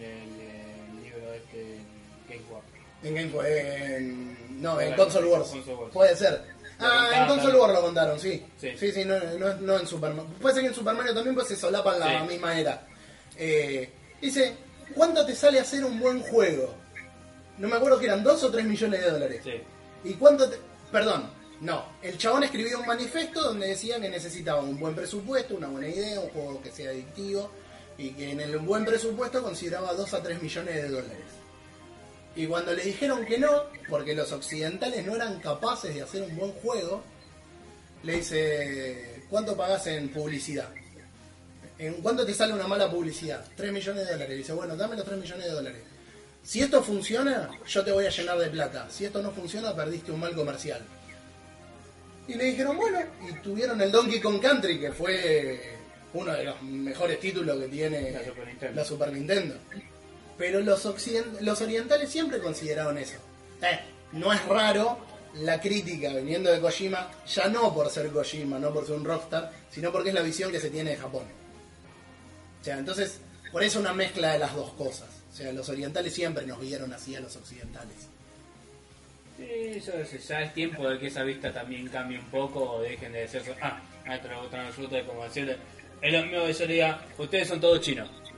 Y pero... Eso- y a eso le van a eso le van a calentar a ellos. Eso le calienta a los orientales, a los japoneses le dicen, le calienta que Y, digan, son todos chinos. espera, porque vos te lo estás tomando personal como si te lo hubiera dicho Kojima a vos. no, pero no, ¿sabés por qué? Porque siempre todo dicen americano se refieren a todo el continente, todos dicen. Y la venta son todos, Espera, siempre nosotros espera. con el mercado Hay- americano. Hay una realidad. Nosotros en los últimos años empezamos a mover la, la agujita. ¿Qué? Por eso, 1%. No te creas. ¿Por qué te crees que lo de.? Yo te lo conté. eh, porque transcribí yo la entrevista, la pueden leer en, en. Cuando comentaban por qué el tema del precio del Game Pass en, en Argentina. O sea, el mercado es muy importante, el mercado argentino. Saben que somos jugadores, saben que jugamos, que a pesar de las crisis seguimos jugando. Y por eso están apostando a darte un servicio lo más barato que puedan para mantenerte en el vicio y que el día que las cosas mejoren y bueno, verán que ponerse y el día que no te lo puedan mantener así, bueno, por ahí se saca. Pero eso es Eh, una. ¿está Sí, y, esas, y te lo puedo decir, ¿sabes cómo? Te la retroco. Es Xbox que tiene que hacer otras medidas porque está, si vamos al tema de cómo fue la generación, quedó para atrás. Sí, Ahora, sí, esperá, esperá, esperá, esperá. PlayStation Pero los juegos en dólares en la tienda de Argentina. Pero y porque más le chupa- caro que en la espera, tienda de Estados espera, Unidos. espera, espera, para, separemos las cosas entonces. Steam, con los precios regionales, los precios son regionales, tienen ese precio porque hace lo mismo que Xbox. Un día nos pueden cagar, ese es otro tema, porque el día que no le convenga más, se va a la mierda. Pero mientras le convenga, lo hace. PlayStation muy probablemente te lo sigue vendiendo en dólares, y con el 25%. Como se le canta el culo, porque tiene la sartén por el mango obviamente, mientras pueda sacar, mientras siga vendiendo, que esto volvemos a lo mismo, hay mucha crisis en el país, pero la gente sigue comprando. Entonces, te lo van a seguir vendiendo. No importa que sea una sola, empieza a ser una varita. Perdón, una varita. Empezamos a mover el termómetro, antes no movíamos nada. Ahora, a pesar de eso, es verdad que seguimos bajo el mercado americano. Pero cuando se refieren a los americanos, los japoneses no deben Latinoamérica debe empezar que es México y Brasil y nada más. O sea, es toda una cosa grande abajo de Estados Unidos. Pero cuando se refieren al mercado americano se refieren al, al Changi. O sea, no, otra cosa. Que es lo más grande, es Estados Unidos, Japón. Y Europa anda por ahí perdido en la, en la nube. No, no sé, Nico, que cuando te quedaste perdido. No, no, no, no, no, yo no, no, no, no tengo mucho que aportar a decir. Vos, vos, que tenés una... Bueno, se- siempre tuve la idea de que vos tenías una perspectiva más japonesa de los videojuegos, ¿no? ¿O vos te gustan mucho o, o entendí cualquier cosa. Eh, mucho del mercado sí- oriental. No, ¿Ah? no, no, a decir verdad no. Mirá, yo los juegos ponjas, muy ponjas, no los termino de soportar o no los termino de jugar siquiera. Bueno, Ejemplo fácil, Shin Megami Tensei 4. No puedo. Lo tengo hace años clavado. Fondi, Fondi acaba de levantar las cejas. No, no puedo, boludo. Es que no, no termino de convencerme, ¿entendés? O es muy... me pierdo, o no entiendo por qué carajo este boss es fácil, pero el bicho este me mata. No entiendo por qué carajo tenés que chamullarte a los bichos para agarrarlos, ¿entendés? Hay un montón de preguntas, que no me parece que está mal, pero yo no lo, no lo puedo terminar de consumir 100%. Ahora, Persona 5 me reatrapó. ¿Por qué? No sé. Ahí te, ahí te volviste a amigar con Fonti. Eh, a ver, entiendo. A ver, el tema es que pensar que Persona 5 sea más occidentalizado y Shin Megami Tensei en, la, en el Antiguo Testamento. Bueno, pasó con los Dragon Quest. Con los Dragon Quest había pasado eso. Son mucho más fáciles los Dragon Quest que hay ahora Sí. que los Dragon Quest viejos. O sea, la línea de Shin Megami Tensei es la línea clásica, neoriental y no va a cambiar eso. Ese Shin Megami Tensei estaba en 3DS, ¿no? No. el 4 sí. Ah, sí, Shin Megami Tensei 4, sí. Sí, el 4 sí. El 5 tendría que salir para Switch, pero no hay fecha todavía. Hay un, hay un 4.2, 4.2. Como un 4-2. Sí, es como. Es otro. Apocalypse se llama. Tipo Shin Megami Tensei 4 Apocalypse o algo así. que Ah, ese sí, que nunca salió lo vi. para- No lo jugué. Sí, sí, sí, fue como que, che, es el mismo mapa, Pero- pero con un chabón nuevo Bueno, que es, es lo que hace la gente. A ver, hablando de Pokémon y el 9.3 que le dieron. Es lo que hace la gente de Game Freak con Pokémon. Hijo de puta, te sacan dos juegos que son completamente iguales. Con Sí, yo- ves, que eso tampoco entendí. bichitos. O sea, todo bien, No, no. pero te están vendiendo dos veces el mismo juego. Bueno, y sabés una. uh, me voy a re de tema, ¿no? Pero lo quiero decir Están igual. vendiendo dos veces el mismo juego, porque vos tranquilamente podés. Ahora, con el- encima ese mercado, con ese Pokémon en línea, sí, tengo este y quiero este. Sí. Y vas a la media hora, ni, ni te están vendiendo dos juegos, te están vendiendo, está comprando uno. No sería. Los tipos, en los tipos en realidad están dando noble producción, sino. No, dividen el juego, hacen dos juegos diferentes, limitan una cosa en uno y limitan una cosa en el otro. Pero al Pará, final pará, pero, el, ju- pero el juego es el mismo. Te cambian Sí, dos niveles de literalmente gimnasio y los Pokémon que están. Pero el juego es el mismo. Sí, O sea, pero el es- tema es que igual ahora te terminas comprando uno. Te terminas comprando, comprando uno. No, bueno, pero- Antes- pero, antes hay gente que se sigue jodido, comprando el Dual Pack. Eh, pero esa gente pobrecita le da dos más dos y te responde De seis. hecho, espera, el otro día, Esa gente le tengo que dar un abrazo y darle un beso en la frente. Sos el... Te Eh, aplaudo porque sos el otro, especial. el otro día acompañé a un amigo a comprar el Pokémon y si estaba el Steelbook, se iba a comprar el Dual Pack. Y le digo, si te compras el Dual Pack, te recontrafano el Sword, porque él quería el Shield, pero era porque se lo podía comprar porque tenía ganas. O sea, no, nada. Cuando vamos ahí al local, que, uno. al local que siempre recomendamos, que en esta, me parece medio, nos dice, miren, el proveedor no me mandó el Steelbook, mandó únicamente la versión de caja de cartón. Pero el Dual Pack te lo venden y él maneja siempre precios de allá. 10 dólares más caro que si vos comprabas por separado los dos Pokémon. Pero te traía dos DLC de dos Pokémon nuevos. Dale. O sea, te lo siguen haciendo. Es verdad que con el banco no tenés la necesidad de comprar los dos, pero te lo siguen haciendo. Y si lo siguen haciendo, porque la gente lo debe comprar. ¿Sí? La gente lo compra. ¿Sí? Totalmente. Antes, Sí, sí. no antes era más jodido porque tenía, la, tenía, el- tenía que estar con la Game Boy y tenía el cable, dual, el cable Dual Link para encontrar a otro que tenga así. ¿Cuál tenés? eh? Vos, el azul. Uh, joya, tenés este, te cambié, necesito este Pokémon, necesito este para hacer intercambio que pueda evolucionar. Uh, bueno, dale. Ponele que era algo revolucionario. O sea, el hecho de que vos Sí. pudieras interactuar con otra persona y todo. Pero también era un choreo. O sea, Es que, boludo, para lo que, a lo que yo iba a ir, antes de que nos vayamos de tema, porque no fuimos de tema realmente. no, no, no importa. El otro día Pero Fondi me, el otro día Fondi me dijo que se estaba aburriendo un poco con todas las noticias, con lo cual sí, me parece que es más rico así con me echar las Yéndose noticias a la mierda, con ¿no? charla. Sí. Entonces no sé qué Eh, pensás. ¿Así está bien? Sí. Perfecto, vamos. Bueno, yo, yo siempre tuve. Bueno, antes lo que iba a decir es que yo siempre tuve ese problema de que me molestaba que en el Pokémon tenías que tener los dos para tener todos los Pokémon, básicamente. En este está tal legendario y en este tal otro. En este aparece Charmander con el gorrito azul, este Charmander con el gorrito verde. Y tipo, en, en su momento estaba bueno, ponerle porque era entre miles de millones de comillas, una mecánica IRL, el usar el cable link para tradear con otra persona. y era revolucionario Bueno, y está todo bien. Ver, Pero la joda quedó. Espera, espera, espera, espera, porque quiero llevarlos a Kojima un cachito de nuevo. Si eso era revolucionario, ¿es la evolución lógica del contenido social lo que se hace online e interactuar con, con otra persona que tiene el mismo juego pero no jugando? Volviendo a Pokémon, porque quería aprovechar a decirlo nada más. Eh, perdón, Nico, seguí con, con lo que decías. No, no, no, era eso, que tipo, para mí que es una joda que quedó. Pa- para mí igual también hay que tener en cuenta eh, bardear a Game Freak es gratis, porque los chabones codean con la pija, o sea, le, le- le pegan cuatro cabezazos al teclado y, Y te dicen, oh, me quedé sin memoria, hasta que viene Satoru Iwata y te mete canto y Joto en la misma región.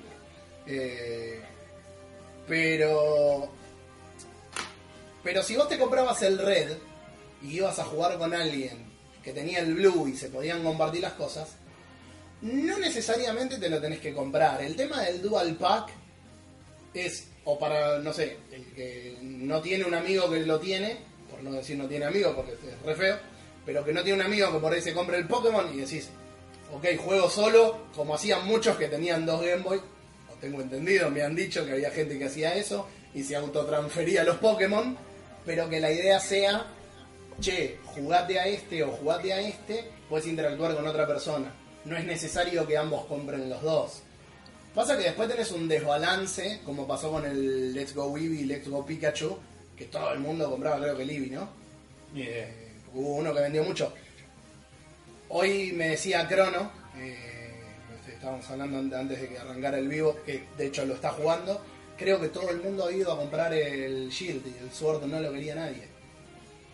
Entonces va a haber, qué sé yo, por ahí poca gente que va a tener el Sword para jugar. A mí me gustaba más el Sword. ¿no? A mí también. Sí. O sea, Eh, tiraban recon- facha. re- sí, y, y recontra choreado de Dark Souls, igual el, el lobo con, el- con la espada en la boca, pero. Pero qué sé yo, o sea, no sé. Sí, por lo que estuve viendo, me parece que Game Freak se va a tener que dejar de joder. Cambió un montón de cosas que tenía que cambiar, pero tienen que dar el paso y dejarse de joder. No lo van a hacer hasta que bajen la venta a 25 millones. No, 25. No lo Bueno, ponele, este mejoró mucho, pero te dan un 9.6 y está todo, oh, es un 9.3. Oh, el mejor hasta la fecha, el mejor... qué sé yo, no sé. Eh, yo insisto, ¿te acordás la foto esa que había hecho, que habían hecho un- una composición de una captura del, del Breath of the Wild, pero con Sí. un montón de Pokémon? O sea, para mí, y tenés el motor, lo tenés adentro de Nintendo, sería muy choto que no, No se lo den a. Freak. No a hacer, a ver. Nintendo hizo lo que hizo con el Zelda porque tenía que mostrar un caballo de batalla con la Switch de salida. No, no, yo ahí creo que. Porque aparte no te olvides que primero se concibió para, para Wii U. Sí, pero tenía que sacar algo que, que justifique. Pero yo creo que lo hicieron genuinamente por decir, ok, ¿cómo lo podemos hacer más grande, más libre, más un montón de cosas? Y sale eso. Hay un montón de cosas que no es que salen por, oh, lo tenemos que hacer porque si no, no vendemos, sino que salen de creativo. Que es un poco por ahí lo que quería decir antes con el tema de, de The Stranding, ¿no? O sea, el chabón, porque tiene la plata y puede, porque tiene la plata no, porque tiene el prestigio, y por tener el prestigio vienen y le dicen, toma, tenés un cheque en blanco, el chabón dice, yo quiero inventar algo nuevo. ¿Va a vender? No sé, capaz que no, pero quiero inventar algo nuevo. Entonces, Nintendo, que no lo hace siempre porque siempre juega muy conservador, cada tanto lo hace y te hace cosas como Odyssey, te hace cosas como el Breath of the Wild. eh, no se me ocurre que otra cosa, porque así que sea tan. que se despegue, porque Luigi's Mansion 3, por ejemplo, está muy bueno, pero sigue un- más o menos una línea. Pero pensé que igual suele ser el... Pero Nintendo con Mario siempre experimentó. Con los RPG y eso sí. A ver, no, RPG, juego de fútbol. ¿Qué más? Juego de karting. Eh, Mario Sunshine. El Mario 64. ¿Cuál, ¿Cuál podemos meter para el 3D? Mario, listo. Espera, yo los de deporte, y eso te los voy a sacar.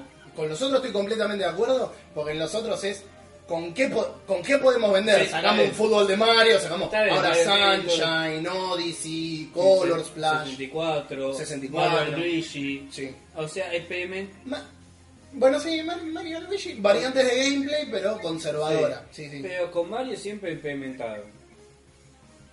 Eh, con Mario siempre experimentado. Nintendo no tiene ni idea de experimentar para Mario, ¿sí? Y bueno, qué sé yo. Qué sé yo. A mí me parece que Nintendo abrió muchas líneas con Mario.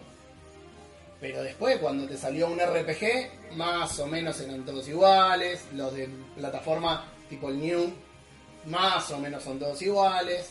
El Odyssey en la línea del 64, del Sunshine, del, Galaxy. del Galaxy. Que, ojo, estoy nombrando todos juegazos, no es que lo estoy criticando. Pero pero es verdad que con muchas cosas siempre juegan más conservador por ahí. Ahora, de lo último que sacaron así que hayas dicho, experimentemos. Y es más, si lo querés eh, poner del lado tuyo de la balanza de lo que decía siempre experimentaron, yo creo que con el Zelda hicieron eso. De hecho, el Wind Waker es completamente distinto a otro. Sí. El, Distinto al. al ¿Cómo se llaman de Aroa? Eh, el Twilight Princess. El Twilight El Princess, Twilight que vino anterior. es distinto. El... Porque el Twilight Princess venía después de, local, de, De. Majora Max. Se, se sí. lanzó en Majoras eh, para Nintendo 64 y después se lanzó para GameCube el Twilight Princess. ¿El Twilight salió después del Majoras o el Wind Waker? Después de Majoras, porque el Twilight fue juego ¿Fue el primero? Fue presentado para GameCube. Ah. Pero no sé si presentado para GameCube, pero estuvo en Adrina salía la GameCube en el Twilight Princess. Hubiera jurado que era el Wind Waker y que el Twilight había pasado eso de, ok, te lo sacamos, pero te sale también en Wii. Me parece que el Twilight fue el de GameCube, que lo terminaron. Eh, el Zelda era para Wii U, como fracasó la Wii U, lo vendieron para el culo y lo sacaron para Switch. Mira, Sí, eh, Zed- eh, Wind Waker salió igual, salió en Wii, Wii U, Nintendo GameCube, ni vida llegando el TV. No sé, no quiero jugar ni vida llegando el TV. perdón, eh, leí el otro día y no me acuerdo dónde, que hay rumores de que el Breath of the Wild 2, o como se vaya a llamar la secuela, sale el año que viene. Que no sería raro, porque lo hicieron con juegos como el Xenoblade Chronicle 2. Sí, que, Que sí dijeron- sale, sale número. Sí, sí. Ok, tenemos trailer de presentación del nuevo Xenoblade. ¿Y cuándo sale? La semana que viene. Más o menos. Así Y que... los programadores eh, de Xenoblade sacan, saliendo humo de la mano, no, no siento los dedos. Otra, otra que los del diseño de, de Sonic. Sí, pero... Che, perdón, un paréntesis en eso. Una forrada. Era inhumano el Sonic. Estuvo muy bien el cambio de diseño, no les costaba nada hacerlo así. Pero ahora están rompiendo las bolas para que saquen al chabón, que es un youtuber sin experiencia ni nada, con lo cual ponele que esté mal. Pero no le sigas pidiendo cosas, o sea, que cambien ahora al actor y que tengan que grabar todas las líneas. Dejale que salga la película y vamos a ver cómo sale. Igual prefiero, es más fácil grabar toda la línea porque en cambio sentar tipo con un micrófono adelante, con los auriculares. Esto es todo lo que tenés que decir. Trump. Sí, bueno, pero a lo que digo, si nos vamos a poner puntilloso con todo lo de la película, ya cambiaron a Sonic, que era increíble que llegaran a cambiarlo. Yo pensé que no lo iban a cambiar. Me encanta el medio que había pasado de padrino. Dice, cómo, miren cómo destrozaron mi muchacho. No, miren cómo arreglaron a mi muchacho. Es muy bueno. Y el, el Sonic ese es hermoso, ¿eh? Sí, Es- no sé la gente que... A ver, como Hanna, por ejemplo, que decía, no, eh, bueno. Pasa a Hannah lo que le molestaba era el crunch que iban a tener que hacer los, los diseñadores por las malas decisiones. Eh, tu trabajo, negro. O sea, si le pagaron las horas extra, que crancheen todo lo que puedan hasta morirse. Si no les pagaron, que hagan huelga y que el... Le pongan un pene en la cara a Sonic. ¿Eh? ¿No fue? ¿Un qué? Un pene. Ah, listo, no, escuché bien.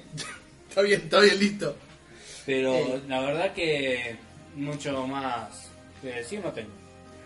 ¿Cómo ¿Vos lo habías terminado el Breath of the Wild? No, me aburrió. Posta. ¿Te aburrió? Sí. A mí no me gustaron cómo estaban hechos los dungeons. O sea, espero que espero que para la secuela hagan algo entre los dungeons clásicos y la libertad del mundo que hicieron acá.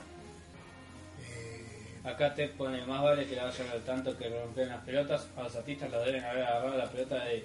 un- acá no te vas hasta que me hagas el Sonic que que quiere. la gente quiere. Bueno, pero ahí entra la discusión eh, que nosotros teníamos con Hanna durante los últimos, ¿qué? ¿Cinco meses? ¿Cuánto Sí. pasó? Eh, ¿Qué es? Fue una decisión, porque él dice que a los que chabones, claro, que, que a los chabones le dijeron no, hacémelo así y que el diseñador no tiene la culpa, que el diseñador es el que eh, la va a pasar mal y va a tener que cranchear.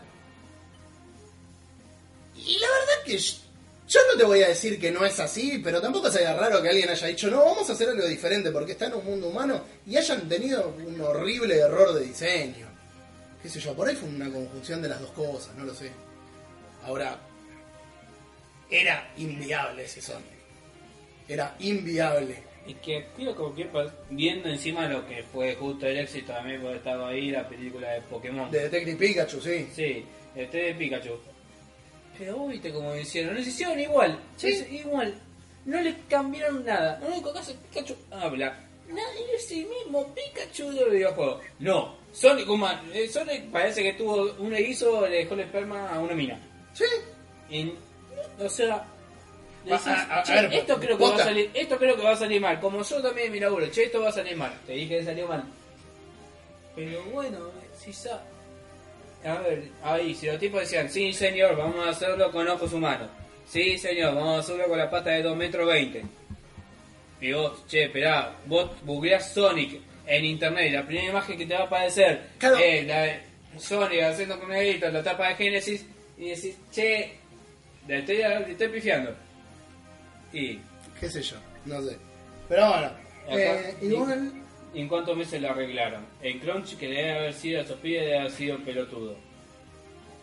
No sé. La verdad no sé. Eh, no sé cuánto tiempo les habrá llevado. So- Sobre todo que cambiaron también supuestamente el del lead designer porque contrataron al chabón de Sonic Manía. O sea que evidentemente hubo una cabeza Sí, que rodó. Sí, y contrataron. ¿Quién estuvo marcando con Sonic? Este. Tráemelo. A ver, ¿quién, Agarraron, la ca- agarraron, el- agarraron ahí el- la caña, tiraron la cuerda, a este le emboca con Sonic. no, listo. no, no, la pregunta fue ¿quién sabe quién es Sonic? Ese, Claro. ese trabajo, listo, bueno, dale. Yo hice un juego independiente y seguida me dijo que haga un juego porque le está pifiando mucho. Contratado. Claro. Y vino, ¿qué, qué fue? ¿Warner la de Sonic? Sí. Y vino Warner y dijo, che, nosotros la pifiamos con la película, ¿nos podés hacer una película? Básicamente. Che, le pifiamos con la porno de Sonic. Igual, yo la voy a ver al cine. Yo también lo voy a ver. Eh, vamos, vamos, hay que arreglar, vamos a verla juntos. Yo la quiero ir a ver. El Eh, chavecito de YouTube por mí lo pueden volar. Porque escuchó más el chabón que a Sonic. yo la verdad que al chabón no lo conozco. Yo tampoco. No, no sé quién es. Es más, no lo voy a buscar para no irme con la idea en la cabeza de que es el chabón de YouTube y no...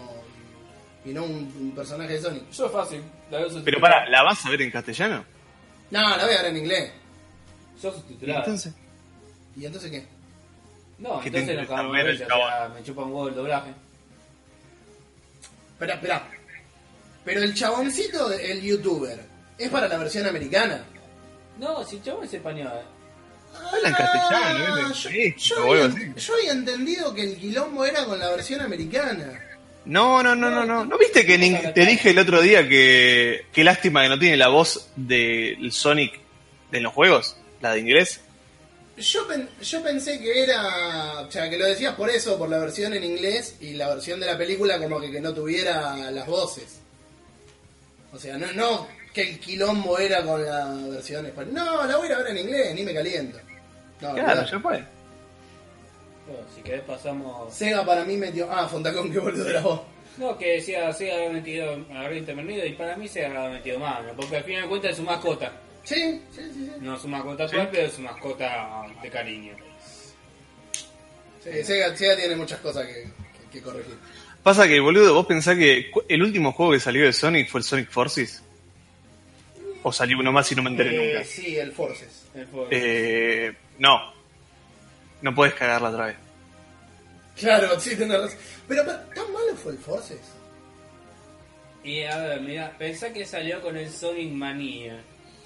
Pensá que fue el juego bueno y el juego malo. Pero pará, esa es la pregunta que hago siempre. ¿Fue malo porque se compara con el Manía? ¿O fue malo porque iba a ser el Generations 2 y no llegó a la altura del Generations? No, fue malo porque es una poronga. Sí. Eh, yo creo que el Sonic Mania es otra cosa, porque claramente es como un golpe a la nostalgia fuerte. y aparte se ve de costado. Y el Forces es el Sonic eh, moderno. O el, el problema de los niveles es que son muy cortos y fáciles y le agregan ese chaboncito extra malísimo. El avatar ese que te hacen hacer. Que, que hay, un, hay un nivel de cringe impresionante cuando tenés que hacer el mapa con Sonic. Que tipo, vas ahí tipo a, a turbo, yendo en el mapa que vos pensás que vas a mil por hora y te dura dos minutos el mapa. O sea que no ves un carajo del diseño del mapa. Y llega un punto en el que vas más rápido todavía, porque como que se toman de las manitos y pegan un super, no sé, una, hacen como una ulti, digamos, claro, un super dash. Te ponen un tema cantado por el chabón de Tank que es impresionante. Pero igual, boludo, es como que no tiene nada que ver con Sonic, mete un chabón. Es como que el héroe es el chabón este, el avatar nuevo que creás vos. Yo lo que siempre dije desde que lo jugué es que si el ju- juego este, la historia, me lo hubieras dado en formato de manga, lo hubiera pasado re bien. Porque te vuela el cerebro. O sea, es como que, viste que Sonic generalmente es eh, inmune a todo. Onda, viene Eggman y le dicen, este robot de mierda, otra vez me traes y se lo one-shotea y te vas y terminas el nivel. Sí. Acá literalmente agarran a Sonic. Eh, o sea, esto no es un spoiler grosso porque literalmente el juego empieza así. Antes del primer nivel te, te dicen esto. Agarran a Sonic y lo torturan. Mucho tiempo. Arranca. Y lo hacen poronga y justamente Sonic Forces se llama así porque se juntan todos los amiguitos de Sonic que viste en todos los otros juegos en crear como una resistencia Sí. Y salvar al mundo de, de Eggman, porque básicamente lo estaba controlando. Y lo que haces vos es ver el mundo en el mapa, tipo a lo, a lo el Virtua Tennis, ¿viste que es el mundo? Sí. Pero te metes tipo en los niveles y como que lo vas conquistando y vas pasando la barrita de roja, que es de malo, a azul. Eh, o sea, y a ver, espera. Para, para ponernos de acuerdo, por ejemplo, acá Heavy Gun dice: Yo lo terminé, no es un desastre como el Sonic 2006, pero es mucho menos que el Generations. ¿Fue malo? O sea, si en lugar de tener a los furros estos que te puedes personalizar, hubiera tenido, no sé, a Tails y a Knuckles tratando de rescatar a Sonic, ¿hubiera sido bueno? ¿O es también eh, por parte de diseño? Vos me decís que los, o me dijeron los dos que los niveles son muy cortitos. Eh, ¿Está ahí el problema o aparte es aburrido, incontrolable, sin no, yo me divertí. El problema es que es muy corto y fácil encima. Ah. O sea que radica en la dificultad y en la extensión. Y eso es la, el todo lo contrario de lo que es el Sonic Manía, porque el Sonic Manía los niveles son largos, son Sí. muy largos, vertical y horizontalmente, y son complicados. ¿Sí? Sí, sí, sí, sí, sí. O sea, hay un gran contraste ahí. Te digo que hay, hay algunas veces que a día de hoy lo sigo jugando Sonic Manía en la Switch, y hay niveles que la puta, digo, la puta que lo parió. Yo sigo trabajando en la batería en, en la batería aérea. Sí. En la segunda parte no puedo pasar al jefe de la segunda parte y a veces me quedo sin vidas antes de llegar al jefe. Por eso, o sea, Sí, alto sí, sí. contraste. No, bueno, pero, pero por eso también yo preguntaba antes. yo- a mí el Generation me gustó. Entonces, cuando anunciaron el Forces, yo le tenía ganas. Ah, porque era parte del Generation 2. O sea, Sí. básicamente. Eh, después, cuando salió, todo el mundo lo mató. Pero la cosa era esa: si era malo malo el juego, o el problema era que Manía había sido no solo muy bueno, porque también, voy a poner algunas comillas, sino que tomaba todo lo clásico y hacía todo bien y era el primer Sonic excelente en muchísimos años. Eh, Sí, Porque, qué sé y yo, o tiene sea, la música toda que decís- reworkeada. ¿Cómo? Y tiene la música toda reworkeada. La hizo, viste que la música le hizo todo el chabón. Sí. Es lo mismo, pero con otra esencia y tiene temitas nuevos. Porque ponele, eh, iba, iba a eso el tema, o sea, si es que el Forces era tan malo, o si me decís, no sé, te lo compras en una sale eh, que estuvo la de Sonic, me quería comprar la Adventure 2, estaba juntando cromos a ver si llegaba a los 56 pesos y no lo no conseguí, se me terminó. Eh, sale en una sale, me lo compro para Steam, ¿lo voy a disfrutar o voy a decir la puta madre por qué lo pagué con descuento? No, no, yo lo disfruté. Y, y lo compré en una sale. A nada. Literal me debe haber salido menos que una coca. Pensalo así. Ah, no, listo, entonces en, en la próxima sale que vea por ahí le- le- le doy una chance. Sí. Sí, sí, o sea, está bueno para pochoclear un juego. Lástima que te obliguen con, con lo de los furros esos personalizables. Eh, Es que eso no me gustó para nada. Pero para nada, me No, gustó, me yo, pareció yo horrible. pensé que era. Yo pensé que eso era para algún tipo de contenido multiplayer, pero que no. ¿Cómo se llama? Que no tenía tanto protagonismo, ¿no? Que era fundamental el. Lo, lo- lo de los bichos estos. No, es fundamental. Fuera de joda, es como que gracias a vos salvaron el mundo. O sea que podría haber sido un juego de celular. Mm, no sé, no creo. Sí. Bueno, Si querés, debate lo podemos terminar porque fue bastante rico. Tenemos un montón de noticias para el colmo de darle. Sí, a ver. Podemos esto una era lo que te decía. Vamos viendo por ahí las más Sí. importantes si querés en lugar de las noticias y. eh, no sé si querés charlar algo de lo de la No, de- 2019. más. Pues lo, ¿qué opinamos de los Golden Awards? De los Joystick, de los Golden Joystick Awards. Dale, si querés, eh, leete alguna nota rápida porque yo tomé mucho mate y necesito pegarme una escapada al. Bueno, eh, no sé qué opinas, no sé si viste vos los ganadores, Nico. No, Yo ya lo estoy abriendo. Recién que eh, salió en lo que en la los Joystick Awards estos. Digo, ¿ya salieron? Ah, mira vos. Yo ni me enteré. Yo, no, yo una semana vi que lo habían publicado en el grupo y dije, ah, ya salieron, después me fijo los, los ganadores. Yo, mira, por ejemplo, mejor narrativa de este año que Days Gone. No lo jugué, no puedo decir nada. Yo tampoco, Fran estaba sacudiendo en otra baño. A ver, pásame, pásame el link mientras. Están en los temas, el último tema. Lo abrí. Mejor narrativa, el Days Gone. Estoy completamente de acuerdo. Eh, el, el Days Gone es un juego. Por eso creo que entra por ahí en los juegos repetitivos de este año y andar en moto.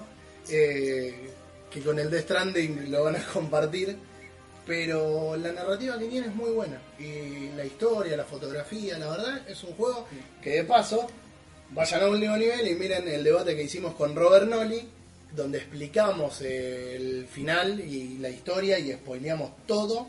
Eh, tengan en cuenta que es con spoiler, pero pero tiene tiene un final el Days Gone que le tendría que asegurar el lugar en alguna categoría de juego del año.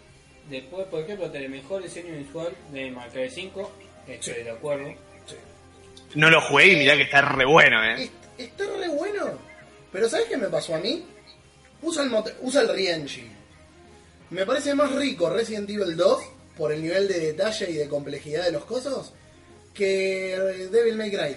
¿Sabes? Igual no sé, diseño visual, tal vez sean los concepts o, o las cosas de arte. Yo calculo que será eh, los escenarios, Sí. eh, cómo se ven los personajes.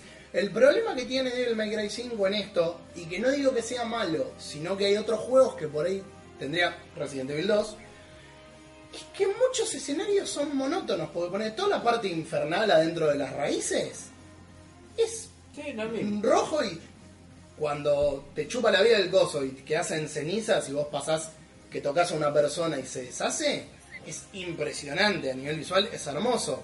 Las iluminaciones que tiene, todas las bondades del Re-Engine, está bárbaro. Ahora, me parece por ahí más complejo en ese apartado del Resident Evil 2 que el Devil May Cry como para votar. No sé. Después, por ejemplo, mejor audio, Resident Evil 2 Remake. Sí, por favor. ¿Cómo, sí, cómo, cómo? fuera de joda. Uy, Milu. Y ¿Fue, después. fue tu fuente o tosió? No, no. No, tosió. Eh, mejor juego indie, Outer Willis. El Outer Wilds lo está jugando Petro. eh, que yo pensé que era el de Outer Worlds. Y dice, no, no, no, ese es el otro. eh, que es también espacial y tenés una serie de planetitas para visitar. Dice que es muy copado. sea, un indie medio tranquilo con exploración. Dice que, que para él era candidato a juego del año. Y después, bueno, mejor juego multijugador, Apex Legends.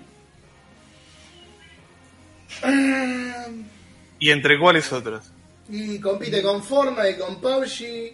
Pero no, ¿sabes que no busqué, no encontré tandas, tandas? No, la busqué y nada más salían nueve Bueno, ¿eh? tandas. Este. Por eso, de, de- de lo- los Game Awards, en contraste con los Golden Joystick, está mejor que era lo que te decía el tema de transparencia. Vos por lo menos podés saber cómo son las, las ternas y todo. Siempre, vos fíjate que siempre hay mucho contraste en los resultados de los Golden Joystick con los Game Awards. Siempre. Que, que en cómo terminan las ternas, en quiénes quedan como juego del año. El año pasado no me acuerdo quién salió, pero no estaba de acuerdo. Y este año la verdad que con Resident Evil 2, ya, no, no puedo no estar de acuerdo, la verdad que es un merecido título. Mejor expansión, eh, Diamond Casino de GTA Online. ¿Todavía existe el GTA? Sí, existe. Es- esa expansión de hecho tuvo mucho quilombo porque en algunos países, como el nuestro, no estaba habilitada. Porque te decían que tenía timba. Entonces no te dejaban jugar. Que- ¿Que tenía qué? Perdón, no sé qué es eso. Timba, Timba, juego, apuesta. Ah, está bien. Ah, no, perdón, sí. Sí. Después, por ejemplo, premio Steel Player Minecraft en todo su derecho. Sí, totalmente. Totalmente, es impresionante. Sí. Sí. Juego del año 10 por Fortnite en todo su derecho. Y sí, Sí, por más que no me guste. Eh, to- es lo que iba a decir. Sí, sí, hay que atribuirle eso. Mejor juego de realidad virtual, el Beat Saber, es de mover los sables y romper los cuadraditos. De todos lados, eh, impresionante. Sí, eh. Hasta en la Comic Con, que no tenía nada que ver, estaba el Beat Saber. sí. Sí. El, el Beat Saber me lo compré hace poco, hace un mes creo, me regalaron una tarjeta de PCN y me lo compré. Todavía no lo probaste vos, ¿no? Lo habré probado, lo probé una... No, no, pero, pero jugalo un tiempo. Un día que te vengas, venite con tiempo, nos quedamos después y jugalo, porque no sé, es adictivo, boludo. No sabés lo que es. es... Más lo jugás, más ganas te dan de jugar. Igual, yo hubiera votado. eh, pasa que no está para todas las plataformas. El Vader Immortal. Es una serie de HTC eh, para Oculus y, y Vive. O para, para Oculus. No me acuerdo para cuál de los dos está ahora. Pero es una serie Si es de HTC, es para eh, para Vive. Sí. Eh, van a ser tres capítulos. Salió el primero. El nivel de detalle que tiene, lo jugué en la casa de un amigo. El nivel de detalle que tiene. Pues arrancás en una nave, vos mirás para arriba todas las estrellas y cómo te aparece un destructor imperial. No sabés lo que es, es alucinante. Eh, la única crítica que tengo con ese juego es que te tenés que mover apretando, o sea, tipo de saltitos y no libremente. Pero la mayoría de los juegos de VR pasa eso. Después, bueno, Sí, no, no está desarrollado para nada. Recién está empezando. No, no es que no está desarrollado, pasa que tenés mucho menos mareo. Si vos no te movés continuo y vas saltando tipo fotogramas, digamos, entonces es más estable. Sí. El Resident Evil 7 era así al principio y, perdón, no era así al principio, lo que era así era la cámara que te movías por ángulos. O sea, en lugar de poder mover en 360 grados la cámara con el stick derecho, movías eh, como ángulos de visión y después vos la cabeza independiente. Después por suerte la actualizaron y te deja mover la cámara independiente y aparte tu cabeza. Pero eh, eh, es por un tema de estabilidad para que el usuario no se maree tanto. De- después, bueno, mejor hardware de gaming, Nvidia 20 Series, Super Graphic Card, obvio. No, mucho hardware este año. Sí, me- medio ridículo aparte. ¿no? Estudio del año, Epic Games. Uy, se viene la puteada. ¿Y por qué? Por Fortnite. Y yo- esto, mirá que digo. Eh, ¿Viste? Me quedo. "What?". La verdad, Sí. no. Después, bueno, mejor juego del año de móviles, BTS Wars, no sé cuál es. Hay un juego de BTS para celular, me lo estoy bajando ya. ¿Qué es BTS? Una banda coreana. Pará, juego en año de móviles. No sé ni de qué, pará. Me lo bajé para probarlo para discutir en un eh, para discutir en, un- en un programa de cultura y, y lo seguí jugando. El Call of Duty Mobile. O sea, es el Call of Duty, pero en el celular. No, no, no, no hay chance de que otro sea mejor. Pues lo hay, parece. Después juego de Nintendo, Super Smash Bros. Ultimate. Porque no pudo entrar en la terna del año pasado. Sí. Después, bueno, del año de PlayStation, Days Gone. Bien merecido. Del PC, Warcraft Classic. Está bien, perfecto. Ya está, no, no hay discusión, es así. está pegando con el pito al micrófono. Pero igual, pará, pará, ¿puedo decir algo? Mirá. A mí me encanta el WoW. Pero ¿por qué carajo pones el juego del año un juego que ya existió? Sí. Para eso se inventó la categoría de ongoing Pero Player acá. ongoing sería- eh, pero ahí hay una diferencia matiz, porque dejó de existir en Cataclismo. Pero ongoing y Steel Playing es lo mismo. Ponele WoW, por, me- por más que haya dejado de existir en Cataclismo. O este se refería a Classic. Ah, Classic. Pero es un relanzamiento de lo que ya estaba. Es como que mañana. Es como que mañana PlayStation saque de nuevo Uncharted. Y te ponga Uncharted Classic. Y el año que viene salga el juego del año. Pero ahí te ve una diferencia. Porque vos, como jugador, oficialmente nunca más pudiste jugar al Classic después del 2009. En cambio, vos en un chat te lo podés jugar en cualquier momento en la consola que en la PlayStation 4 o en la PlayStation 3. Yo, como jugador, no puedo jugar a nada de lo que era de Classic desde que salió el espacio de Cataclismo. No puedo hacer ninguna misión, no puedo hacer el mismo storytelling, es todo diferente, hasta el mapeado es diferente. Pero, con, pero con ese criterio, entonces, GOG, cuando puso a vender aventuras gráficas de LucasArts, agarrás la de eh, Zack and de. No me puedo acordar cómo mierda se llamaba ahora, la de, era de extraterrestres. Eh, y la voto como la, la nomino y la voto como juego del año porque volvió a salir después de muchos años, donde si vos lo querías jugar tenías que recurrir a Scum y tenías que encontrar el ROM, con lo cual no era que lo podías jugar de forma legal. No sé, me parece medio border eso. No por, no por bardear a, WoW, eh. No. Porque de hecho, yo, yo para un. Going te voto a WoW. Un juego que, que hace 10 o 15 años que está 15. 15. Un juego que hace 15 años mantiene a la gente enganchada. eh, que hay gente que lo paga desde hace 15 años de forma ininterrumpida. Por más que sean adictos. no, no es por entrar a bardear a la gente. Eh, te lo voto como ongoing porque algo estás haciendo muy bien en eso. Pero después en esta categoría no sé. No, no sé. Después, bueno, mejor jugar en el Xbox Gear 5. Es lo único que tiene. Sí. Sí. Después, juego más esperado, Cyberpunk 2077. Sí, mucho no es. Sí. Mejor actuación, eh, eh, Logan Marshall Green como David Smith en Telling Night. bueno. El, el Telling Night tengo ganas de probarlo. Es de los mismos que hicieron el. El Her Story y el Night Shift, que son eh, hechos con full motion video y que tenés que ir armando. eh, rearmando el misterio y ver quién, en este caso en el de Telling Lies, identificar quién miente, quién no y ir desarrollando la historia. Pero Sí, hasta no tiene hasta el mismo sistema, tipo es como un Windows. Eh, tiene el mismo Sí. sistema, pero el Telling Lies tenías que ir reconstruyendo cosas de texto, creo, algo así. Te la había visto Ah. que era distinto. El Her Story y el Night Shift me los regalaron los dos, creo que los dos me los regaló Wally.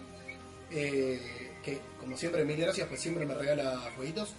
Eh, y algún día los voy a streamear. No lo streameé todavía porque col- colgué para el orto. Pero un día voy a hacer un streaming porque me parece que es un juego copado ese para, para streamear. después, bueno, tenés el mejor streamer, lo paso porque es el premio. Sí, Ewok, no sé, nació en Endor. Premio de la innovación, House House, no sé cuál es. No lo conozco. Yo tampoco.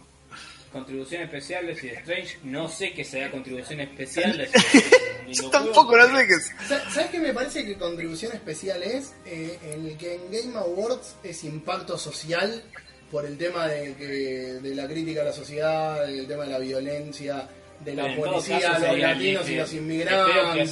se haya- puesto mal, porque en todo caso Tan rebuscado. que Sí. tiene una crítica social. Sí, sí, sí, el de Life is Strange 2 sería. ¿Viste el otro día en la XO19 el nuevo juego de Don Nod? igual. Sí. Me- Me- a mí me encantó. pensé, que- a ver, pensé que iba a ser Life is Strange 3. No, pero a mí me tranquilamente encantó. puede ser Life is Strange 3. Me re gustó. Creo que Don't Knock eh, tiene la posta como tuvo un momento tal vez eh, Telltale Games Sí. con los juegos narrativos de toma de decisiones. Sí. Porque creo que el único juego de toma de decisiones posta que le impacta la decisión es ahora eh, los juegos que haga Knock. Fin. En, en Life is Strange tenías el truco, bueno, salvo algunas decisiones de volver atrás en el tiempo y decir, uy, la cagué. Pues volví, ¿no?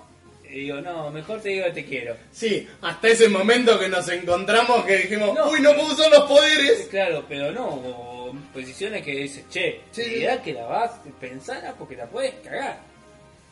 Pero en ese, porque en el, en el otro, en el, no me acuerdo cómo se llama, de Clow, eh, no podés. Before the Storm. Sí, Before the Storm, no podés. En el Reference 3 2 tampoco podés porque vos no tenés los poderes. No. Y después, y en este no, por lo menos nada de poder. Y además, dentro de todo, Me, me pareció que tenía algún poder tenía porque o quisieron representar la percepción sí. o el chabón tiene algún poder. Eh, se me hizo como que tenía chabón o mina porque no sé qué es porque leí varias noticias No, después es que que- decían que iba a ser un personaje transexual, con lo cual no sé si es hombre o mujer. dependiendo de vos como reconstruyas en contexto del personaje. Ah, bueno, ¿ves? Esa es una forma inteligente de... ¿Querés meter diversidad? Ok, no lo metas a la fuerza, metelo de forma inteligente. Claro. Esa es una forma inteligente de A mí lo hacerlo. que más me molesta es que las noticias sean El "Tell me personaje transexual". El juego Eh. te da su personaje es transexual. No, flaco, no lo pongas así. Sí, sí, sí. O sea- esa, esa es la mejor forma de que venga gente y te diga, no, va a ser un juego de mierda porque están metiendo una agenda inclusiva. Hacelo sin meterlo con calzador como lo estás haciendo y deja que el juego fluya. La prensa, ¿qué necesidad tiene de hacer ¿Cuál es tanto esa revuelo? noticia de clickbait de decir con un personaje transexual? Que ni siquiera a ver si sea transexual, porque si, a ver, el chico no es varón. Si vos tomás decisiones para que el chico siga siendo varón, a fin en cuenta tal vez no va, a ver, no sé, estoy diciendo algo como si supiera cómo va el Eh. juego, pero no que no sé, pero tal vez el chico va a ser siempre Si eso es como decís vos, está muy bueno, porque una de las cosas que siempre dicen es que, que el juego te permita sentirte identificado, no sé qué. A mí, la verdad, si juego con una mina, con un chabón, ya no me importa mucho. Eh, pero para el que quiera construirse su personaje de una forma determinada, está bueno porque te da la libertad de jugarlo como se te canta el culo y si te querés sentir identificado con el personaje, que a lo largo del juego el juego te lleve a construirlo. Eso está bueno. Sí. Sí. La verdad que me gustó y para el Ah. tipo. Aparte que se nota un salto brutal en Sí. el diseño de... Pero sabes, tiene un salto brutal porque ya no ya están eh, listados fuera de Leche de Strain 2. Se nota que Usan el mismo motor pero no tienen las restricciones de ser parecido. Sí. después, bueno, eh, el premio de la crítica, Control. Está bien. Es es un juego que me está cerrando el culo. ¿Viste? Lo estuve jugando, me está ¿Porque no te gustaba? ¿Eh? ¿No te gustaba? Yo cuando vi Control la primera vez, primero no me convencía porque la mina me parecía ultra parca en las actuaciones, que me sigue pareciendo, o sea, es ultra parca, pero es como que todo el juego es bastante raro, estructurado, así, cuadrado. El mundo es muy confuso últimamente. Claro.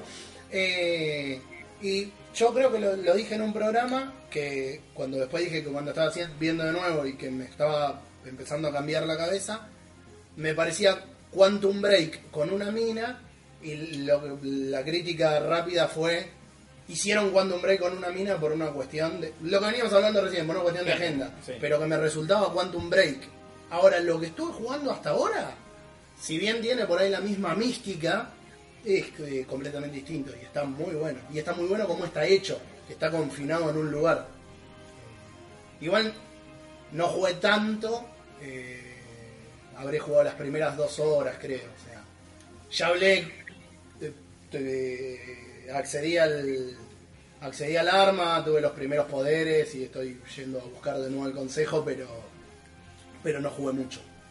Después, bueno, premio a la trayectoria eh, para Yu Suzuki. Merecido. Acá está bien su currículum. ¿El Yu. Suzuki había hecho el Outrun? No me acordaba. Sí, Alistair Brunner, eh, Virtual Racing, Virtual Fighter, Virtual Fighter 2, Virtual Cop, Freezing Viper, Virtual Fighter 3, Sonic the Fighter. Mira. Virtua Eh, Striker 2. Daytona USA 2, Shenmue. Che, no hay, se comieron el premio de MVP, boludo. Porque se lo ganó el Jazz Dance 2020, que el- la plataforma que más vendió fue en Wii. Posta. O sea, Sí, el último título que iban a sacar lo sacaron en Wii. Lo- Como el meme, el meme que es. ¿Cómo sigue? ¿Cómo que eh, Shotas 2020 vendía más en Switch que en PlayStation 4 y en, en Wii que en PlayStation 4 y en Xbox One? ¿Cómo carajo sigue vivo? No, No sé. sé. Pero bueno, después Virtua Fighter 4, Horror 2, Virtua- eh, Street Fighter, eh, no, Virtua Fighter, Street Fighter no, perdón, como dije. La saga Shenmue también. Sí, Shenmue.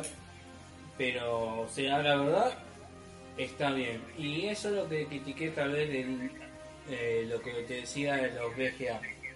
Que en vez de darle a. En Cosima también lo tiene merecido, pero también, che, te está pasando porque te está yendo de todo para montar un trailer de película. Que era el capo de esto, es una feria de videojuegos. Que hay, otras historias, hay dos tipos, que este tal vez no lo, cono- no lo conoce la mayoría de la gente, pero No, pero Claro. Suzuki es reconocido. bueno, este, ponele que sí, pero vos, ¿qui- ¿quién puede ser, por ejemplo, el creador de. Te tiro los juegos de. Los que hace el juego de Naruto para. En Namco Bandai, el productor desarrollador. Mm. Esos juegos son los mejores juegos que hay de anime en mucho tiempo. Pa- Y nadie sabe quién, no es, quién es el tipo de desarrollador. O de. ¿Qué sé yo? Pasa que yo calculo que en ese tipo de certámenes, primero que vas a subir a uno, a dos, a tres, y tenés que subir a uno, dos o tres grandes, porque si vos vas, ponele que sea de anime, pero el anime calculo que va a ser de nicho, o sea, no te van a subir tampoco al, al lead designer de FIFA, porque Sí. FIFA es FIFA todos los años, eh, pero teniendo otros títulos tan rimbombantes, una trayectoria tan grande, Yu Suzuki es un tipo que tiene mucha trayectoria, es como si fuera, bueno, había pasado hace unos años que lo iban a premiar, pero después le sacaron el premio por supuestas denuncias de, de violencia eh, a Nolan Bushnell. Que el otro día estaba viendo, no sé si lo vieron, History hizo un documental muy copado, pero muy bueno, de la industria, de la revolución de los videojuegos. O sea, desde el nacimiento de Atari hasta mm, la PlayStation 1. Eh, es el, de- el del tipo que decía. ¿eh? Cuando tengas Disney Plus lo vas a poder ver. ¿Por qué? Y porque va a estar, creo que. Pero está en el canal de YouTube. Ah, O sea, Claro. History, History lo tiene en el canal. ¿Qué? ¿History de Disney? creo. Ahora, ese, no sé si me estoy confundiendo, pero ese no es el que empieza con el tipo diciendo de que laburaba en una feria y decía que si la gente pagaba por esto podía hacer algo parecido. Sí, me parece que sí. Que. ¿Cómo se llama? Termina con. con- Bueno, no, no, no, no cuento con qué termina, mírenlo. A ver, espera, a ver si lo, lo tengo. Churros en Constitución. Eh, No, no, no. Eh, History. Pero videojuegos. después. Premios y mejor juego del año Resident Evil Remake. Sí, Que está para mí merecido. Creo pensando, es el único que tal vez puede decir para juego del año que, diga- Que le compita a Death. Stranding. Que si decís este juego está bien terminado y este juego estaría bien premiado. Sí, sí, porque aparte, primero le quiero contestar a Heavy Gun una cosa y ahora te, te. Heavy no, no es un Quantum Break 2. O sea, tiene la misma onda, pero son juegos completamente separados. Desgraciadamente, porque Quantum Break me dejó el culo lleno de preguntas. Eh, Resident Evil 2, que por ahí si veníamos con el tema del remake, después puede venir alguien y decirme lo mismo que lo del tema del WoW. O sea, de, che, pero es el mismo juego. Lo único que tomó fue las bases. Después. Ya, ya no hablar del apartado gráfico, que obviamente es distinto, sino que la estructura del juego, cómo se contaba, mecánicas nuevas que le pusieron, cosas que agarraron por ahí de otras cosas de la franquicia, como poder de poner tablas en las, la en las ventanas, eh, El inventario. el inventario. Tuvo, tuvo un montón de cosas, o sea, redefinieron, yo creo que ahora sí Capcom agarró y dijo, ok, yo creé un género, Voy le a, terminé de dar forma, lo vuelvo a crear, lo vuelvo a redefinir. La verdad, tomó lo mejor que tenía Resident Evil 2 y lo llevó más adelante. por eso, usándolo es el único que puede decir si este sale Goti tiene por qué. Sí. Los demás, viste, estaba. A ver, a mí me encanta Borderlands 3, pero para Goti. Le podría dar defensa al Goti, pero tiene competencia. Days Gone, bueno, pero ponele que, pero ponele que puede competir para. Más allá que a mí no me guste, puede competir para Juego del Año. Days Gone, que no sé cómo mierda me olvidé del Days Gone, el otro día lo hablaba con Robert, digo, no sé cómo me lo olvidé. Tiene un montón de cosas que vos podés decir, y pero es repetitivo, malo, malo, o sea, con mal rendimiento, pero las hordas son increíbles, la historia es increíble, tiene un final estoy esperando que en Play 5 anuncien Days Gone 2, eh, o por lo menos que nos dejen algún DLC de historia copado antes de la próxima generación, porque la historia queda abierta a seguir. Y está hecho de una forma que la verdad es un juego del año. O sea, tiene materia para ser un juego del año tranquilamente. O sea, si vos me decís entre Resident Evil 2, Days Gone y. y Resident Evil 2, Days Gone y Death Stranding, no sé con cuál de los tres me quedo, tiro la moneda. Porque la verdad que los tres tienen lo suyo para meterse ahí donde están. O sea, sería. Habría que evaluarlo mucho, mucho, mucho para ver con cuál me quedo de los tres. Puede ser. Y esas fueron las premiaciones. Eh, Después que tuvimos, importante, la Xbox X19, Age of Empire 4.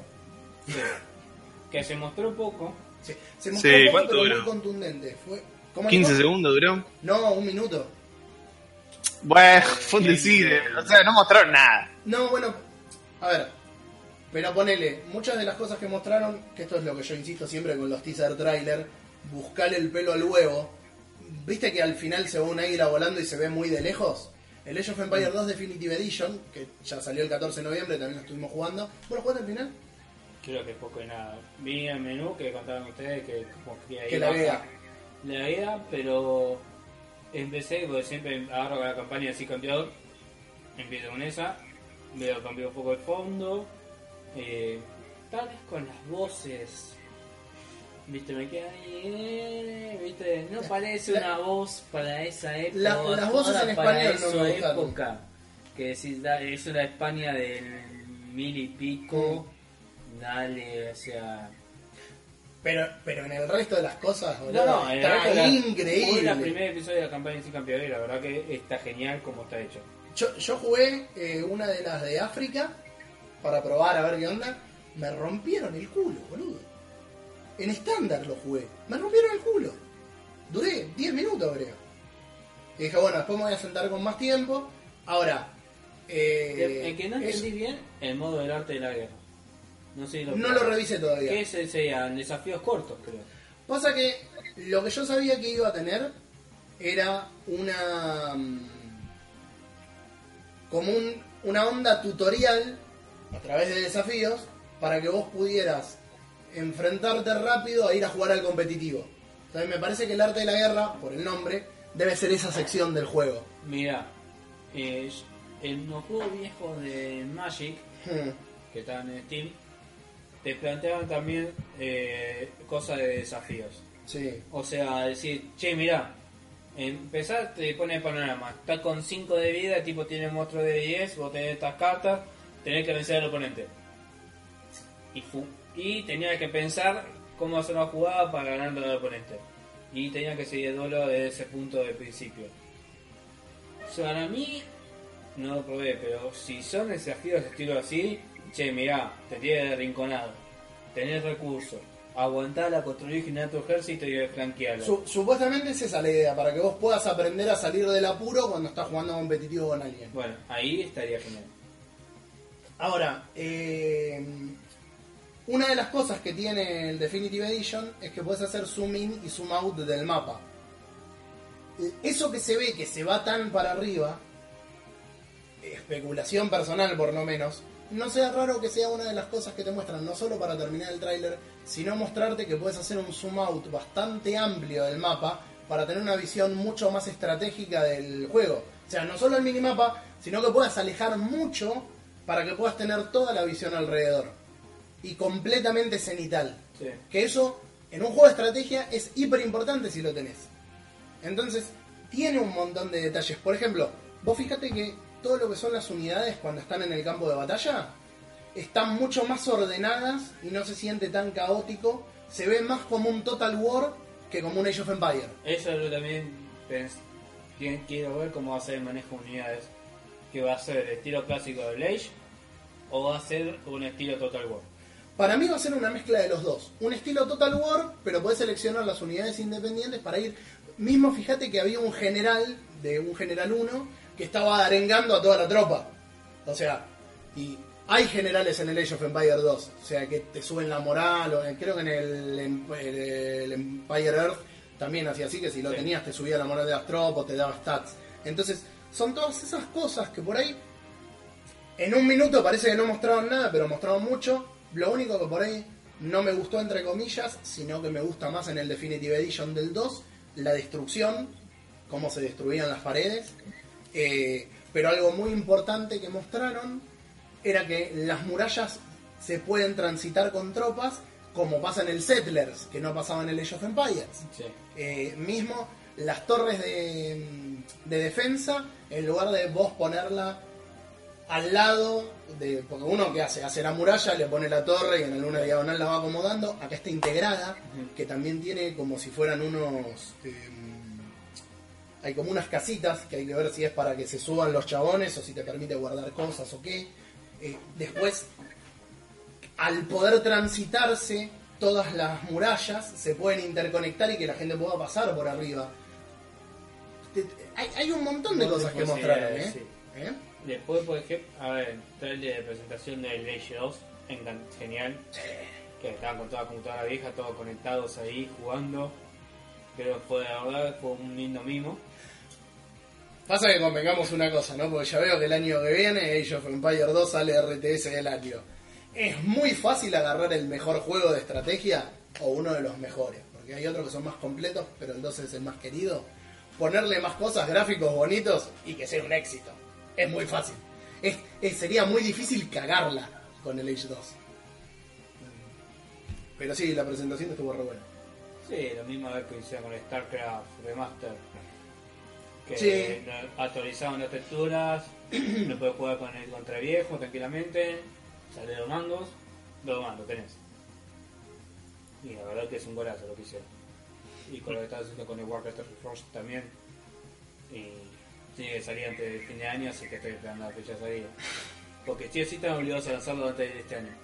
Antes ¿Qué- del fin de año. ¿A quién vas a nominar el año que viene para RTS? ¿Age of Empire o Warcraft? Warcraft Reforged. Sí, es que. A ver, creo No lo jugó el tipo todavía. No lo jugó, pero ya lo está nominando. Estoy, tengo la beta cerrada. Ah, ¿estuviste jugando? Sí. ¿Firmaste DNA o...? Eh, está en YouTube, puedes verlo. Ah, ¿se puede? Ah. Sí. Eh, pero lo que están haciendo con Water Reforge es la verdad que no es solamente mejorar el gráfico. Están haciendo un juego de vuelta. El mapea, los mapeados son iguales, pero están haciendo todo de cero de vuelta. Como hicieron con Sí. el Resident Evil 2 Remake. Sí. Todo ese laburo, pero con la misma mecánica que Warcraft 3, pero están haciéndolo a full. ¿Le agregaron alguna mecánica nueva o se No. mantienen las viejas? No, se mantiene la vieja mecánica. Si para mí es para decir, bueno, che, pueden jugar eh, con los Warcraft 3 común contra el Warcraft 3 Reforge. Pueden- que si hacen eso, y no me y no dudaría, porque Nico puede me ha dicho en esto, de que actualizan bastante seguido el Warcraft 3, Sí. le actualizaron para soportar 4, 4K. Imagínate, Ah, no bien. tenés necesidad de hacerlo. Y lo actualizan igual. Sí, sí, eso es verdad. Pasa que si encima tenés preparado todo lo que vas a hacer ahora con Warcraft 3 Reforged, Sí. o sea, por ahí es una cosa lógica que la actualización es 4K. Y después, bueno, ¿qué presentaron? La fecha de lanzamiento de Halo Reach. Sí, 3 de diciembre. Sí. Y ya está para comprar el Master Chief Collection en ¿Cuánto Steam. está? Dos lucas. ¡Dos lucas! Y por siete juegos. Nah, Mm, no, la- no hay, no hay que pensarla. Son siete juegos por dos lucas. No, bueno, pero son dos lucas que ahora no tengo, pero que el día de mi cumpleaños capaz ponele que sí. son dos, seis juegos, porque está el Halo 1 y el Halo Anniversary. Sí. Que... Es el mismo juego, pero con una capa de textura Sí, arriba. seis juegos. Sí. Lo único que Halo Reach te lo venden a papa. Pero 700 pesos. Sí. Lo único que no sé si será otra diferente porque yo estoy en la store de Windows y tengo eh, la el Master Chief Collection para jugar con el Game Pass. Ah, ¿sí? ¿Sí? ¿Pero no es la de Xbox? No, se puede. Ah, ah Mira, mira. La, la colección de jefe maestro. Porque la verdad que el precio es tentador. Y es más, está al mismo precio, sin el descuento de, de Game Pass creo. Sí, es, no, está en descuento porque está en descuento. Si no, está al mismo precio. Ah, bien. Pero mira, lo puedo jugar, puedo jugar a la colección de jefe maestro, no por Game Pass para PC o comprarlo. O sea que la verdad, no tengo... No, la verdad que rinde, posta, posta que sí. Sí. Eh, Game Pass la está rompiendo con eso. Eh, Y después, el- bueno, El que me gustó mucho, que no mostraron demasiado, pero que me gustó cómo se veía y me intriga, lo nuevo de Rare. Que no sé si tengo por ahí mi cuadernito, lo tenía anotado. Everwild creo que se llama. sí. Ese, ese la verdad que me gustó. El de y en el que le dan a las personas pequeñas. Ese es otro que me gustó, Sí. porque los juegos de supervivencia a mí me gustan mucho, los tipo Minecraft y esas cosas. Pero ese- esa vuelta, eh, no, no me importa el por qué. No, es, que, es que no sé si va a haber un porqué. Claro, pero, en la idea está buena, sobrevivir en un mundo es que en donde las hormigas te pueden atacar, en donde las arañas te pueden atacar, en donde todo, y vean Es querida, encogía es querida encogía a los niños Sí. en Survival. Está buenísimo. Sí, para mí ese es un sí. Eh, están dando el Game Pass Ultimate 40p por 3 meses. Voy a hacer eso. Upa. Sí, Pero- pasa, pasa link que lo compro y me guardo los 3 meses que tengo para después. Y de tipo, y hay una noticia que se había agregado de que decían que bueno, eh, que Xbox Studios frena la compra de estudios para priorizar la creación de videojuegos. Está muy bien. Ahora Eh. es donde tienen que frenar y dedicarse a desarrollar Sí, juegos. pues acá eh, estoy de acuerdo. Mira, y dice tipo este Bad Buddy, que es eh, uno de los capos, hemos cambiado nuestro enfoque de adquisición y crecimiento de estudios a una fase de ejecución y entrega. Qué bien lo que ya viene desde la época de Scarlet. No sé, lo- es lógico, es muy lógico que digan, bueno, che muchachos, lo, de, ahora son de Xbox Game Studios, van a hacer juegos para Scarlet ustedes, o sea, dos, tres tuyas, hacen uno para Xbox One y van a tener juegos para Scarlet. Sí. Igual, igual hay que ver porque con Xbox Play Everywhere, que, que es la nube de todas las consolas, supuestamente todos esos juegos van a terminar saliendo para todo. Claro. Y es más, una noticia que me gustó mucho también, que habían comentado en el Xbox, eh, uno de los tipos, eh, que dice, eh, Greenberg, otro capo de edición de Xbox, dice que, bueno, que todo lo que tenés en Xbox One te vas a, vas a poder usar en Xbox. ¿Qué? que si vos por ejemplo te compras Halo Infinite en Xbox One, a vos te van a dar un año después, por ejemplo, vas a poder, vas a comprar la de Scarlet, vas a tener la utilización para juego, vas a tener la autorización gratuita porque ya posees el título, que es lo que tendrías que hacer siempre. O sea, yo ya lo tengo, en- lo compré físico o digital para Xbox One. Me compro Scarlet, que tiene resolución 4, no, 4K nativo, por decir. Sí, sí, que te actualicen. Me baja como, hacía, resolución. como hacía el Siege, que si vos lo tenés y tenés una PC que te lo corre, te puede bajar el paquete de alta definición Claro, para. O con The Witcher 3, como hicieron aparte con The Witcher 3, de que vos, Mm. podés- che, mirá, si puedes bajar el paquete por abajo. Pero eso, eso sí me gusta, está lindo. Eh, Pero- ¿Cómo se llama? Son 9 menos 20. Así que si querés vamos redondeando así leemos los mensajes que nos dejaron, que igual no son muchos. No sé si tenés alguna más que quieras compartir. No, la eh, verdad que una, que para- una que me da risa. Porque hicieron una entrevista a los editores de Shenmue 3 sí. que dice que no ven tanta competencia. Y no, si no tienen competencia, es un juego de hace 30 Sí, años. pero eh, me encanta. Y que momento adecuado para lanzar el juego. No sé si es el momento adecuado, porque tenés de último en Warfare, eh, Death Stranding, que por más sean de nichos. Sa- ¿Sabes qué pasa? sacan- Y, y ahí está la palabra. Shenmue es un juego de nicho. Sí. Lo van a comprar los fanáticos. A, a mí me gustaría por lo menos probar, ojalá que haya alguna demo, pues yo no pude jugar Shenmue ni Shenmue 2. Y si bien tengo entendido que hoy por hoy, por el gameplay que tiene, no es para todo el mundo y que es muy jodido de sentarse a jugar, pero no le veo competencia. O sea, salvo que me digas que Shenmue 3 se va a parecer a GTA en lugar de a Shenmue, pero dejaría de ser Shenmue. Entonces es ridículo, la verdad que ahí hace que se tienen que callar la boca. Pero después no, ninguna noticia importante. ¿Vos, Nico, querés agregar algo? No, no, la verdad que nada. Bueno, entonces, si les parece, vamos pasando las publicidades de nuestros podcast amigos que nos mandan para que les hagamos eh, propaganda de sus trabajos semanales. Y después ya arrancamos, ya arrancamos nada, leemos los mensajitos que nos dejaron para la consigna de esta semana, que se le cayó como gran idea a Fondi la semana pasada, que eran minijuegos de cualquier videojuego que a ustedes les haya gustado. Y bueno, y ya vamos terminando con el programa de hoy. Mission Start, Mission Start. Reviews y gameplays vas a encontrar. Ultra Top, análisis y mucho más. Cuando estés aburrido, buscando contenido de verdad, suscríbete a Mission Star. Oh yeah. Así es, viejita. Búscanos en YouTube como Mission Start y disfruta de todos los programas que Jopo y Abel hacen para vos. Mission Start. ¿Qué haces, Jopito? ¿Qué vas a hacer el fin de semana? No sé, nada, voy a descansar, jugar jueguitos. No, ¿por qué no te pasas por Friendly Fire Podcast? Eh, ¿y eso qué es? Papá, es un programa de videojuegos hecho por especialistas que también toman mate y se putean. Hacemos análisis, debatimos noticias y aportamos sabiduría de este vicio tan hermoso que nos apasiona. Puedes encontrarnos en YouTube, iBooks, Spotify, Instagram y Facebook. O participar del chat en vivo por Twitch los sábados a las 18.30. Mmm, suena interesante. Bueno, si no me cuelgo, los escucho. No nos vas a escuchar una mierda, ¿no? Dos niños santafesinos. Un fueguino y cómo se dice a ese que es traidor a la patria, cipayo. Hablan de cultura pop. Escucha Kawabonga, el podcast. El programa de las necrolóficas, necrofílicas, no sé cómo se dice. Búscanos como Kawabonga Podcast en YouTube, iBooks, iTunes, ¿qué más? X videos y la sección que hace tu Llegó. Kawabonga. Laufa, bro.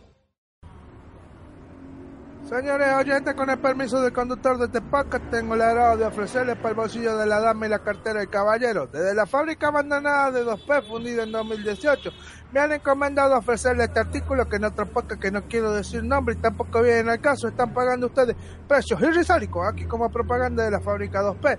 No vinimos a pedir damos un programa por semana. Señorita, si en su corazón tiene un like y una compartida, se lo vamos a agradecer. Joven, ya voy. Un momento, por favor. Lloren, chicos, lloren. Podcast por 2P, más que un podcast, una charla entre amigos. Cine, anécdotas, humor, cómics, anime y más. Encontranos en iVoox, Twitter, Facebook, YouTube y en vivo por Twitch. El podcast con más integrantes que oyentes. Escuchanos.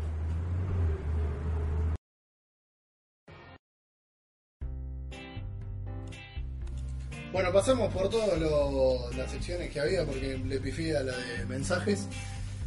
Bueno, eh, la pregunta de la semana era minijuegos. ¿Qué minijuegos épicos o especiales recordás? de- o que divertidos o que te marcaron.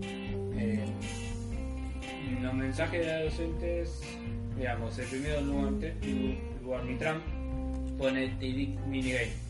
Está en el comunicador que usaban los astronautas. El de D era un, para el que no lo sabe, una aventura de LucasArts que originalmente era un episodio de cuentos asombrosos de Steven Spielberg, que como no les dio la guita para hacerlo y el chabón no quería perderlo y era muy amigo de George Lucas, le dijo, toma negro, hacelo vos y lo hicieron videojuego. Es una de las aventuras más gráficas más lindas que hay. Había un minijuego en el comunicador, yo la verdad que no lo sabía, lo estaba buscando ahora para ver si lo encontraba, pero no está. Eh, que tenés que. Me parece que era que tenías que bajar una navecita que es como un punto y te daba LGX, LGI en el coso y la cantidad de combustible que tenías. Ah, sí, me parece que lo jugué, que, era tipo de, de alunizaje o una cosa así. Después, bueno, el Robert Noli pone el Stranding. eh, Elías Arenas pone uno que está en Ultimate Mortal Kombat 3 de la Sega Genesis. Una especie de una Space Invader difícil como poco. Bueno, vos sabés que el otro día lo vi eh, antes de que lo mandaran. No sé si no lo vi en el documental este o si lo había visto en otro lado. eh, no tenía idea de que existía. Ni había escuchado siquiera. Está todo hecho con, con cosas que parecen. No sé qué son. Son Catulus, no sé qué, qué mierda son. Bueno, Isaías dice definitivamente no los de Duke Nukem Forever, ni los de GTA San Andreas o los aburridos del 4. Los puzzles de los Assassin's Creed 2 me gustaban, pero algunos eran medio fieros en cuanto a diseño. Acá en realidad no cumple tanto con la consigna porque la idea eran minijuegos dentro No, de pues. los juegos y no puzzles. Eh, los que se refiere él son los de la verdad, que eran muy buenos. Eran, los últimos dos eran re difíciles. Encontrar el orbe, ¿no? ¿Cómo? Encontrar el, Eh, No, ¿De la eh, verdad no era eso? Encontrar en las fotos, encontrar en los los glifos eran. El orbe era la, la esfera, sí, los glifos. Que, que encontrarlo no era lo difícil, lo difícil era resolver el puzzle una vez que lo encontrabas. Eh, exacto, para mí lo que. Pero lo que hablaban era de lo pudrido del diseño, no la dificultad. Eh, dice que también le gustaban el Splinter Cell Double Agent de Play 2, que tenía un modo en el que ambos podían hackear y usar el analógico. Nunca pudimos desactivar la bomba al comienzo de una misión y ahí quedó, se hablaba con un amigo. En mi caso, creo que los minijuegos que más me gustaron vienen de Nier Automata, que Nier Automata mezcla un montón de géneros O distintos. sea, el hackeo. Eso, exactamente eso. Eh, incluso, a ver, podrías tratarse con el juego de combate de naves como que empezás en 2D. No, pero ahí no, porque ahí era un. Pero sí, Ahí era una mezcla de género Sí. con, con shoot 'em up. Sí. No, no, no- no es que era tipo. Lo que sí era tipo minijuego era que el hackeo, vos cuando hackeabas cualquier robot, para el que no lo haya jugado, tenías una navecita y tenías que ir matando a otras navecitas y resolviendo al. Y esa navecita te disparaba, obviamente. te disparaban, tenías cosas que no podías tocar, paredes que se te venían encima, es bastante difícil. Y lo tenías que hacer todo en un tiempo muy cortito. Sí. Eh, esos minijuegos me encantaban, están entre los más me gustan. Algunos eran muy Sí, algunos eran muy difíciles, posta. sobre todo al final. Después, Bueno, la fin- el combate era todo resolviendo mini, sobre todo con los jefes era todo resolviendo minijuegos porque vos sacabas muy poco daño usando al chaboncito, pero si hackeabas eh, le podías infligir más daño, pero eran bastante jodidos. Después uno de los juegos que yo di como ejemplo la semana pasada, la Yaga Sakuya está repleta de minijuegos. Pero minijuegos que sí es, son un cago de organizador. Lo que me encantaba de Yakuza Kiwami y el minijuego de los mini autos. Sí, que te tenías que armar el autito Te- aparte. tenías para armarte el autito que parecía ahí, hasta con la goma con pincho todo para el tipo de pista. Sí, Y tenía una historia, tenía historia. O sea, tenías historia de misiones de historia de eso. era buenísimo. Y Perdón. encima la actitud de los tipos cuando levantás o perdían. ¡No! Che, Nico, ¿vos alguno que que tengas así eh, Eh, favorito? yo sé que en el fondo de mi cerebro hay uno que, que he estado jugando más que al juego mismo, pero no me acuerdo cuál es, pero sé que existe. Y después nuevos, eh, más nuevos entre comillas, el que tiene uno en los arcades es el, el Final Fantasy XV. Lo hice nada más por el logrito. Lo jugué, que era tipo un flipper, ¿no? O un arcade. Sí, no, era una cosa rara que... No, no estoy diciendo que me divirtió, lo hice nada más por el logro, pero me acuerdo que tenía uno. Yo lo jugué un poco. O sea, Eh, lo jugué un poco más que para probarlo, no tanto como para. eh, No, no, yo me regasté. Yo me regasté en, en sacar el logro, nada más. Y dije, esto es una poronga y lo saqué. Eh, medio obvio, pero el cuento del Witcher 3, Sí, sí, es verdad. medio obvio igual. Eh, porque en el 2 que tenía como un coso de tirar dados, ¿no? Sí. No me acuerdo. Acá, yo, Ah. por ejemplo, justo con, tienen que tener un micrófono también el mío, este, lo que sigo, Destino RPG, sacaba un artículo sobre los mini, la moda del juego dentro del juego, que habla de los minijuegos y que, y que hay minijuegos y hay minijuegos. Bueno, Doom, que tenía ese de pegarle al, al pavo. eh, y creo que era Wolfenstein, que tenía un nivel de Wolfenstein adentro. Y bueno, si vamos a hablar de los minijuegos, yo creo que el definitivo o el más meta, el Day of the Tentacle, que tenía dentro del juego el Maniac Mansion completo. Sí. Acá, por ejemplo, clasifica, por ejemplo, tenés un minijuego menor que como que dice, no, el- a ver, lo pone como ejemplo el Final Fantasy VII, la moto, Sí, eh, boxeo, eh, fricciones, eh, se atacan el delfín, el desfile, esos son minijuegos menores. Después tenés como minijuegos transversales, es un juego que se desarrolla a lo largo de toda la aventura. Está relacionado con un elemento recurrente, por ejemplo, los minijuegos hackear, como el Deus Ex o Nier Automata. claro. O el Went, de alguna Sí. forma también, ¿no? Porque si bien no, te obliga como en el Deus o en el otro, pero... Que te dice para descansar la aventura principal, por Final Fantasy X, el Discord. Sí, Después, bueno, y tiene juego dentro del juego que diseñar un modo de juego que básicamente es otro juego diferente. O sea, da buen ejemplo, en sí está bien el ejemplo, es decir, Fortnite, en realidad es Fortnite State of War y después acaba en el juego de Fortnite Battle Royale. Pero Pasa ese que- es el modo de juego. Pasa que Fortnite es un modo de juego Sí. separado, no es un juego dentro del juego. Distinto sería si vos entraras a Save the World y podés acceder al Battle Royale en el mismo juego. Para mí Eso- habla más de como, che, este, esto es un modo de juego, ya no es un minijuego. Sí, sí, sí, como sí. es el, el Dota en Warcraft 3. Eh, eso es, eh, eh, acá, hay, acá hay otros más, con, con los MOBA precisamente. Pero, después hablando de Yakuza, literalmente tenés una Sega, un, un se- arcade de Sega literalmente ahí. Hmm. Podés jugar a Virtual Fighter. Sí, es, es el de Virtual Fighter era. Claro, podés, a ver, podés jugar literalmente a Virtual Fighter, incluso juegos armados ahí de piedra, papel, tijera. Hay algunos que es buenísimo cuando, eh, cuando vas al baño, que mear, que va a apretar, pelear contra el otro, el baño, el típico baño japonés, video japonés, tiene una pantallita para mear con fuerza que te da score. No. Y lo ves al tipo, ¡Qué hijo de puta! No, eso no lo sabía tan así. Y después, bueno, eh, Nico, bueno, no estaba en eso, pero cuando salió el. ¿Cuál era? En Yakuza 6, creo.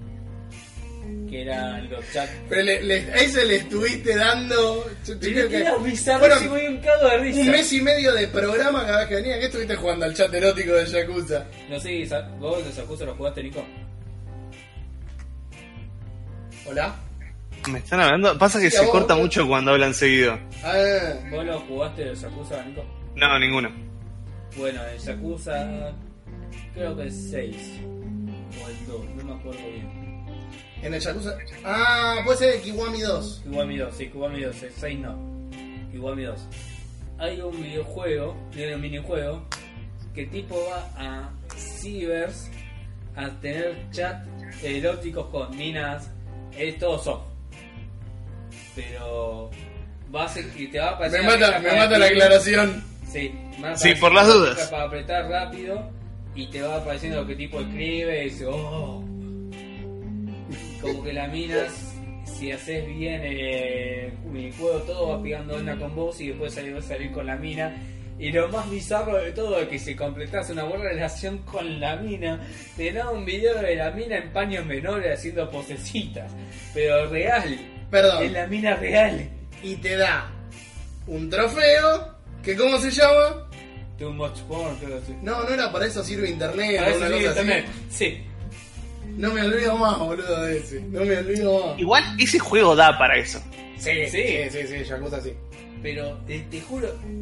Que, que Yakuza 0 este mes lo estábamos jugando. En realidad yo no estoy jugando un choto porque tengo Beige, el Fallen y coso. En el club del backlog estamos jugando, salió Yakuza 0. Pero es muy bizarro y además. Digo, no, es un cago de risa. Sí, posta que sí. Posta Y, que sí. el de karaoke también. Porque querés parar. El, el de karaoke no lo vi. Tenés que apretar los botones en tiempo justo, te ponen la mediodía y tenés que apretarlo en el tiempo justo. Pero encima, para un gesto, escuchar la canción. La canción es tan buena. El tipo le pone, el Kirio le pone toda la onda a cantar. Y el, toda lo- la imagen de las canciones, que decir, la puta madre, me estoy trayendo. Estaría bueno. O sea, es irse a la mierda, ¿no? Pero estaría bueno, bueno. Que ya que te lo van a meter y la cultura del karaoke es tan fuerte en Japón. Y que tenés micrófonos USB, por ejemplo, puedes usar el del Rock Band. Que tengas la opción de jugar vos el karaoke. Y que no sea Kirio el que cante jugando un juego rítmico de botones. Sino que juega un, un juego rítmico cantando. Tipo Rock Band o... El, el Sing, creo que era el nombre. Que creo que hay Sí. uno, nunca lo probé, que en Twitch es gratis. Tenés todos los cosas, es tipo el Sing, pero para Twitch, para streamear cantando tipo karaoke.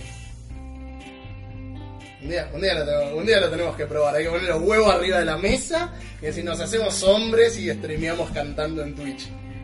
Por Patreon. Por Patreon. Canten la marcha peronista. 100 dólares, no 100 dólares el patio. Bueno, puede, Puede ser. Por 100 dólares podemos arreglar. Por 100 dólares lo canto en bola la marcha peronista. Se ponía la, se ponía la, se tatuaba Perón, no, muchacho, pero... No, No, el eso tatuaje es ya van 200 dólares. Sí. ¿Cómo, Nico?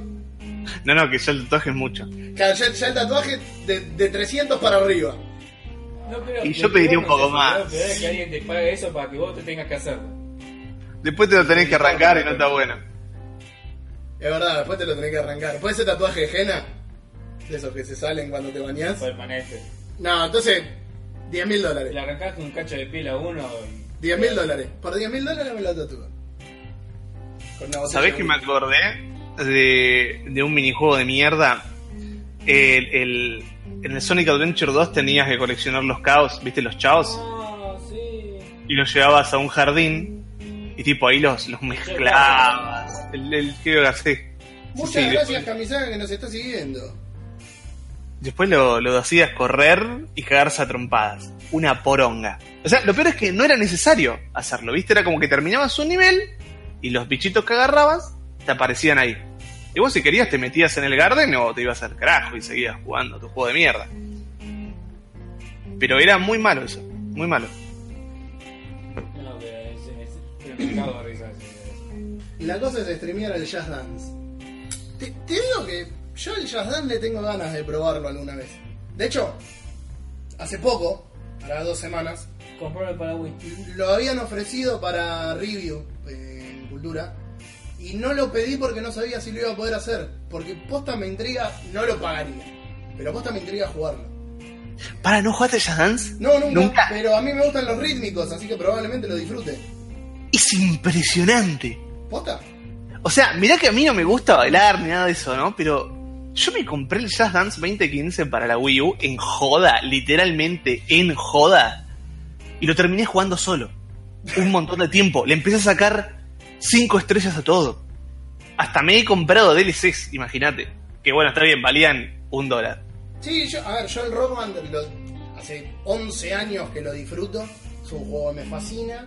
Eh, con lo cual siempre dije, probablemente el Jazz Dance eh, lo vaya a disfrutar. O sea, a, mí no se me. No, no tengo ningún problema en moverme ni nada y que vengan todos temas poperos.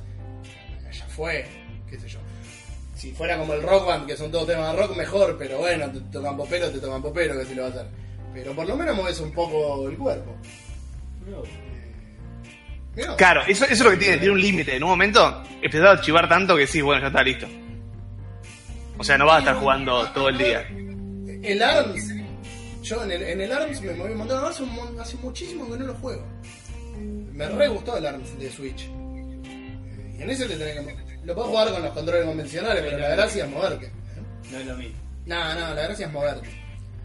Pero bueno, muchachos, si no tienen nada más para agregar. No. No. Nico, ¿disfrutaste el programa? Y mira, ¿sabes qué más disfruté? Que se terminó la maldición del Perla Negra. Es verdad, muy bien, Nico. Fuera de joda, tipo, fue como que, uy, sí, al fin. Espera, espera. Vamos a ver si no pasan cuatro meses antes que pueda grabar de nuevo. Y sí. Pero bueno, No, nadie sabe. Te vas a dejar el podcast, vas a jugar al WoW. No, bueno, pero ¿qué te cuesta dejar el WoW unas horitas para venir a grabar? Está Eh, sí. no lo pensaste, Bueno, salvo que tengas que raidear. es que en realidad vos no sabés, pero Fonti está jugando al WoW en este momento. ¿Fonti está jugando el WoW ahora? Claro. No, no, todavía. No, tiraría la conexión a la mierda Francia. Ca- cada vez que miro para la izquierda, el chabón altabea. Estaría tirando la conexión al carajo. Pero bueno, bueno, muchachos. Entonces, mm, por mucho más Nico y Friendly Fire. Muy bien, sé que tuviste éxito. te- la gente te aclama. ¿Viste? Impresionante.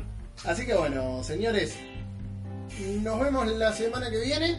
Eh, no sé por qué tal- me, me trabé para decirlo. Pero nos vemos la semana que viene. Acuérdense de likear, compartir y todas esas cosas que nos ayudan. El lunes a la mañana, si todo marcha bien, va a estar publicado. No, sí, pero, trato de que sea el lunes a la mañana. Eh, va a estar publicado. Ah, este lunes es feriado, probablemente no. Entonces el martes, así lo pueden disfrutar en su primer día laboral. Eh, y nada, muchísimas gracias por acompañarnos, muchísimas gracias por estar del otro lado y haber tomado el mate con nosotros. Disfrutado la charla de hoy, que fue ba- bastante extensa y rica. Eh, y nos vemos entonces la, en el- para el próximo programa. ¿Parece bien? Dale. Dale, nos vemos.